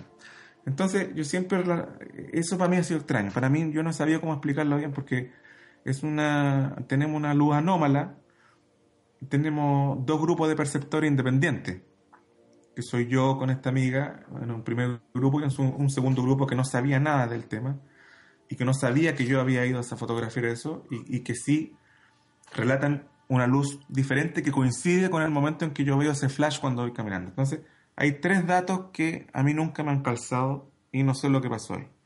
Y estamos hablando de, si bien eh, algo que vi en el cielo, algo que vi a baja altitud, comparándolo con un avión. Entonces, ahí hay algo que, que, es misterioso para mí y que nunca le he encontrado explicación al respecto. Y ese tipo de cosas son las que me, me emocionan de cierta manera. Finalmente. Sí, y al final de cuentas ahora sí que cada uno de nosotros hemos tenido una experiencia extraña y aún así eh, tenemos los pies en la tierra viendo estos temas. Porque, bueno, muchos entusiastas siempre nos critican a, nosotros los escépticos y empiezan a decir que es que ustedes no han tenido experiencias, por eso dicen eso. Y están equivocados ellos. Sí, hemos tenido experiencias, pero no por eso eh, vamos a creernos todo lo que salga eh, en YouTube o en la televisión o o lo que cuente cualquier persona que diga ser supuestamente contactado. y al final también nosotros lo que aplicamos es suspensión del juicio. Si no sé algo, suspendo el juicio. Posiblemente en el futuro, eh, ya sea la ciencia o, posteriores investigaciones de otras personas, resuelvan qué es eso que nosotros vimos en el cielo. Muy bien explicado, Edgar. No lo podría haber dicho mejor. Suspensión de juicio. Sí. Bueno, pues ya vamos a terminar esta tertulia entrevista. Y comentarios finales, eh, Fabián. Bueno, principalmente agradecerle la oportunidad. Eh, como les comentaba, estaba retirado de estos temas a nivel mediático. Este año, si bien he estado trabajando alegremente en, Radio Tiempo, eh, como tú has podido ver, Edgar, en mi Facebook, estoy dedicado a, más que nada a la conversación, a otros temas, porque a mí también me gusta mucho comunicar. Entonces, he querido descansar ya de, de todos los años estar explicando en junio sobre Roswell, en julio sobre si el hombre llegó a la luna, eh, en marzo eh, sobre las vacunas, eh, luego si el VIH, todos los temas son iguales, no hay nada nuevo y me tenía muy, muy, cansado todo eso, así que preferí por lo menos mediáticamente dejarlo de lado. Y no sé, no sé ni siquiera incluso si retome actividades en seminarios, porque estar mezclado en un mismo seminario con otro tipo de, personas no, no, creo que conduzca mucho. Así que estoy con mi juicio suspendido en cuanto a la, difusión de esto, por lo menos a nivel masivo. Así en podcast eh, para mí es más agradable porque uno puede ahondar más en la idea. Pero por lo mismo, le agradezco esta manera de retomar por lo menos este año un poco, un poco el juicio y poder poner al día un poco a los que escuchan de lo que está pasando aquí en Chile. Muy bien. ¿Comentarios finales, Ignacio? No, nada, que ha, ha sido una entrevista muy interesante, saber el punto de vista desde, un compañero de Chile. Y lo único es una cuestión, última cuestión muy breve. Em, nosotros eh, en España, los españoles, hace, hace unos meses tuvimos un caso muy desagradable de, un niño que fue infectado por difteria y, y terminó falleciendo, desgraciadamente. Y entonces em, salió un, un, debate acalorado eh, relativo a, a, lo, a, un movimiento antivacunas en España. Y, creo por ahí que en Chile también tenéis vuestro propio movimiento eh, antivacuna. En breve me puedes, nos puedes decir a la audiencia en qué consiste o cuáles son las características, así a grosso modo, de ese movimiento antivacunas por allá en, en Chile. Sí, bueno, primero es lo clásico, ¿no? Es lo clásico que también comenzó la difusión masiva Juan Andrés Alfate, como él le debemos, le muchos dolores de cabeza a Juan Andrés Alfate, eh, sobre la relación entre autismo y, y vacunas, principalmente, claro, por la vacuna tresvírica. Eh, es curioso porque los movimientos, estas ONG, las ONG me parecen bastante respetables, pero por lo mismo, como no tienen un control en su creación, eh, a veces tienes cualquier circo que, que crea una ONG. Entonces el tema es muy difícil porque en general estas ONG de padres de niños autistas, eh, yo las entiendo, es decir, tienen un, niño con eh, un desarrollo diferente, no sé si con problemas, pero con desarrollo diferente, y ellos necesitan juntarse y buscar explicación a, lo que les pasó. Y ahí donde eh, hay agujeros donde se, se, meten este tipo de, pseudo, de pseudo ideas, pseudo hipótesis, qué sé yo, y, se desarrollan muy fuertemente eh, por personajes tanto locales, eh, algunos médicos también eh, más interesados en, la, en, ganar dinero con propios centros clínicos dedicados a terapias alternativas si a mí me preguntan, el médico será muy egresado de alguna universidad eh, prestigiosa, pero lo que hace el médico después de egresar de esa universidad ya tiene más que ver con, su capacidad moral frente a la sociedad. Eh, y también eh, permeado desde, países como, como España también. España pega muy fuerte en el tema antivacuna acá en Chile, gracias a Teresa Forcades, por ejemplo, eh, que es una, gran promotora, eh, y aquí venden el, discurso de ella como el de una prácticamente una doctora, una entendida en el tema, porque hizo, tiene un doctorado en salud pública, entiendo, eh, y que es muy diferente a, alguien que sabe de epidemiología o biología o genética. pero esos matices no importan en televisión, solamente importan que parece que.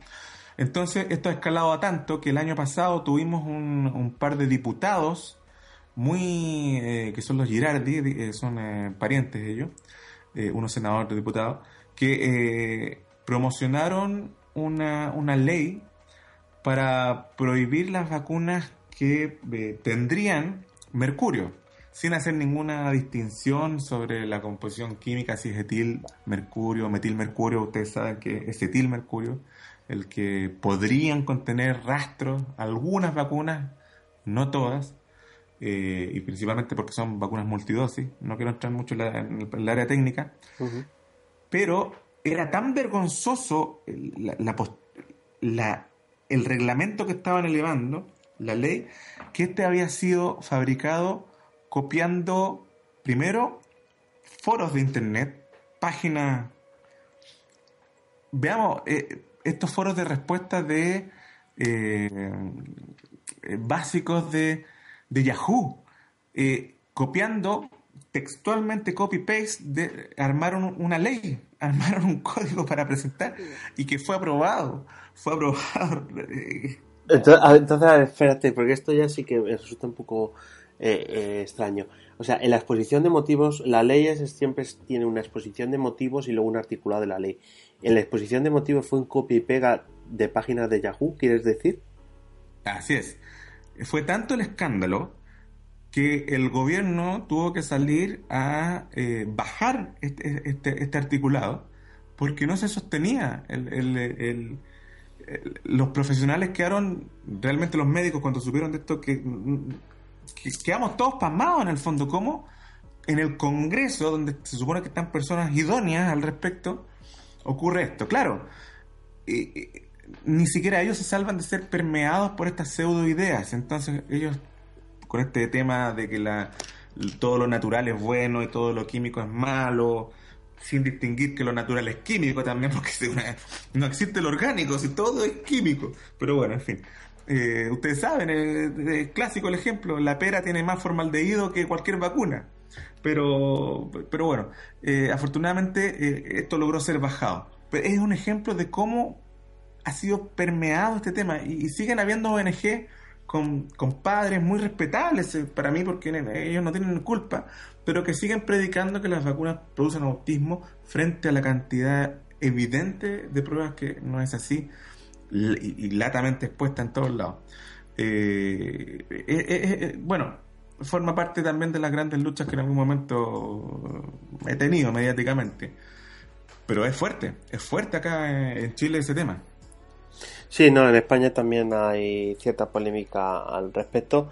No se ha llegado, yo creo, al tema de, de, ese, de ese tema, de ese tipo de actividades de copiar y pegar eh, cosas de, de, internet para hacer la exposición de motivos, pero sí que es cierto que es un movimiento, el antivacunas, que persiste y, que este, este fallecimiento de este niño en, en, Barcelona, en Cataluña, eh, no, les ha, no les ha cejado en su empeño de, de seguir combatiendo a las vacunas y seguir poniendo dudas eh, y es una batalla que, digamos, tenemos ahí una parte de, la sociedad civil española, eh, pues un poco para divulgar y para, dar a entender eh, cuáles son las bondades y, que tienen, digamos, el Sistema Nacional de Salud con ese calendario de vacunas que presentan deficiencias. Es que nadie niega que, que no haya deficiencias, pero que eso no quita para que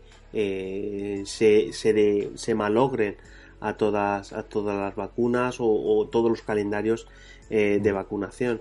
Entonces, bueno, pues eh, Teresa Forcades es una persona muy polémica también en España.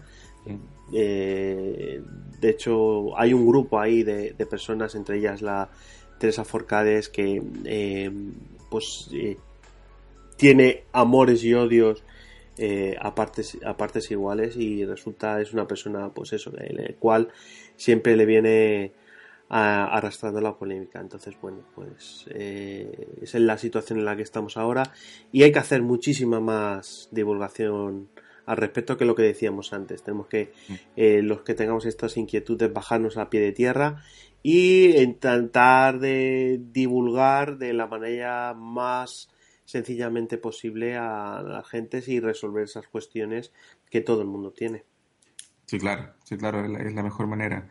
Eh, y, bueno, y combatir el miedo. Finalmente, el miedo es un negocio. Es un negocio que le sirve a los medios de, comunicación, a, la televisión, a los periódicos, a las radios que, que, usan estos temas, porque el miedo hace que eh, los hace vender más auspicios, le hace que a estos divulgadores les paguen más que tengan más seminarios, más que vayan, roten en todas las municipalidades del país cobrando por hacer estos seminarios. El miedo mantiene un negocio y eso las personas lo deben percibir, lo deben entender para que finalmente eh, no vivan tan pendientes ni prisioneras de, los miedos que les venden estos pseudo personajes en los medios de comunicación masivos. Y entonces, bueno, ya lo último por decir, y ya le paso la palabra a Edgar para que vaya cerrando el programa. Eh, recientemente, precisamente, he visto la, la, última entrevista que hicieron a Carl Sagan en el año, creo que 96, precisamente que habla del peligro que tiene una clase política que está mal asesorada o mal informada eh, cuando tiene en sus manos el poder de toda la tecnología que se obtiene gracias a la ciencia precisamente. Eh, si esto poder político, estos políticos eh, no se dejan asesorar o no se dejan aconsejar eh, por, por, comités de científicos o con personas expertas, tienen en sus manos un poder inmenso de la tecnología que jamás han, han tenido han tenido hasta ahora. Entonces hay que tener mucho cuidado y yo creo que es una responsabilidad también de, de, los que somos parte de la comunidad científica, el eh, también formar parte de las decisiones o, dar nuestro punto de vista a la hora de pues eh, tratar de, de, dar eh, de dar un ambiente para que los, nuestros gestores puedan tomar la mejor decisión posible con todo ese poder, como digo, tecnológico en sus manos. Claro que sí, estoy de acuerdo con eso.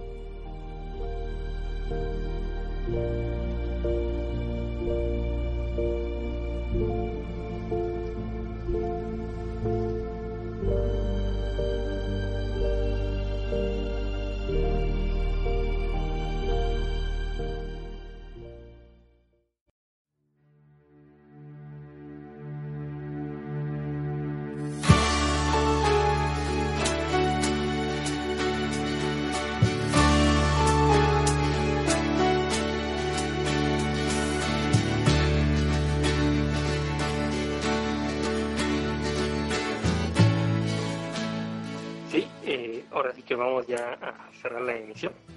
Y muchas gracias, Fabián. Y ya sabes que Cuadernos de Bitácora es tu casa y si tú estás de acuerdo en participar en una de las próximas tertulias, estás invitado.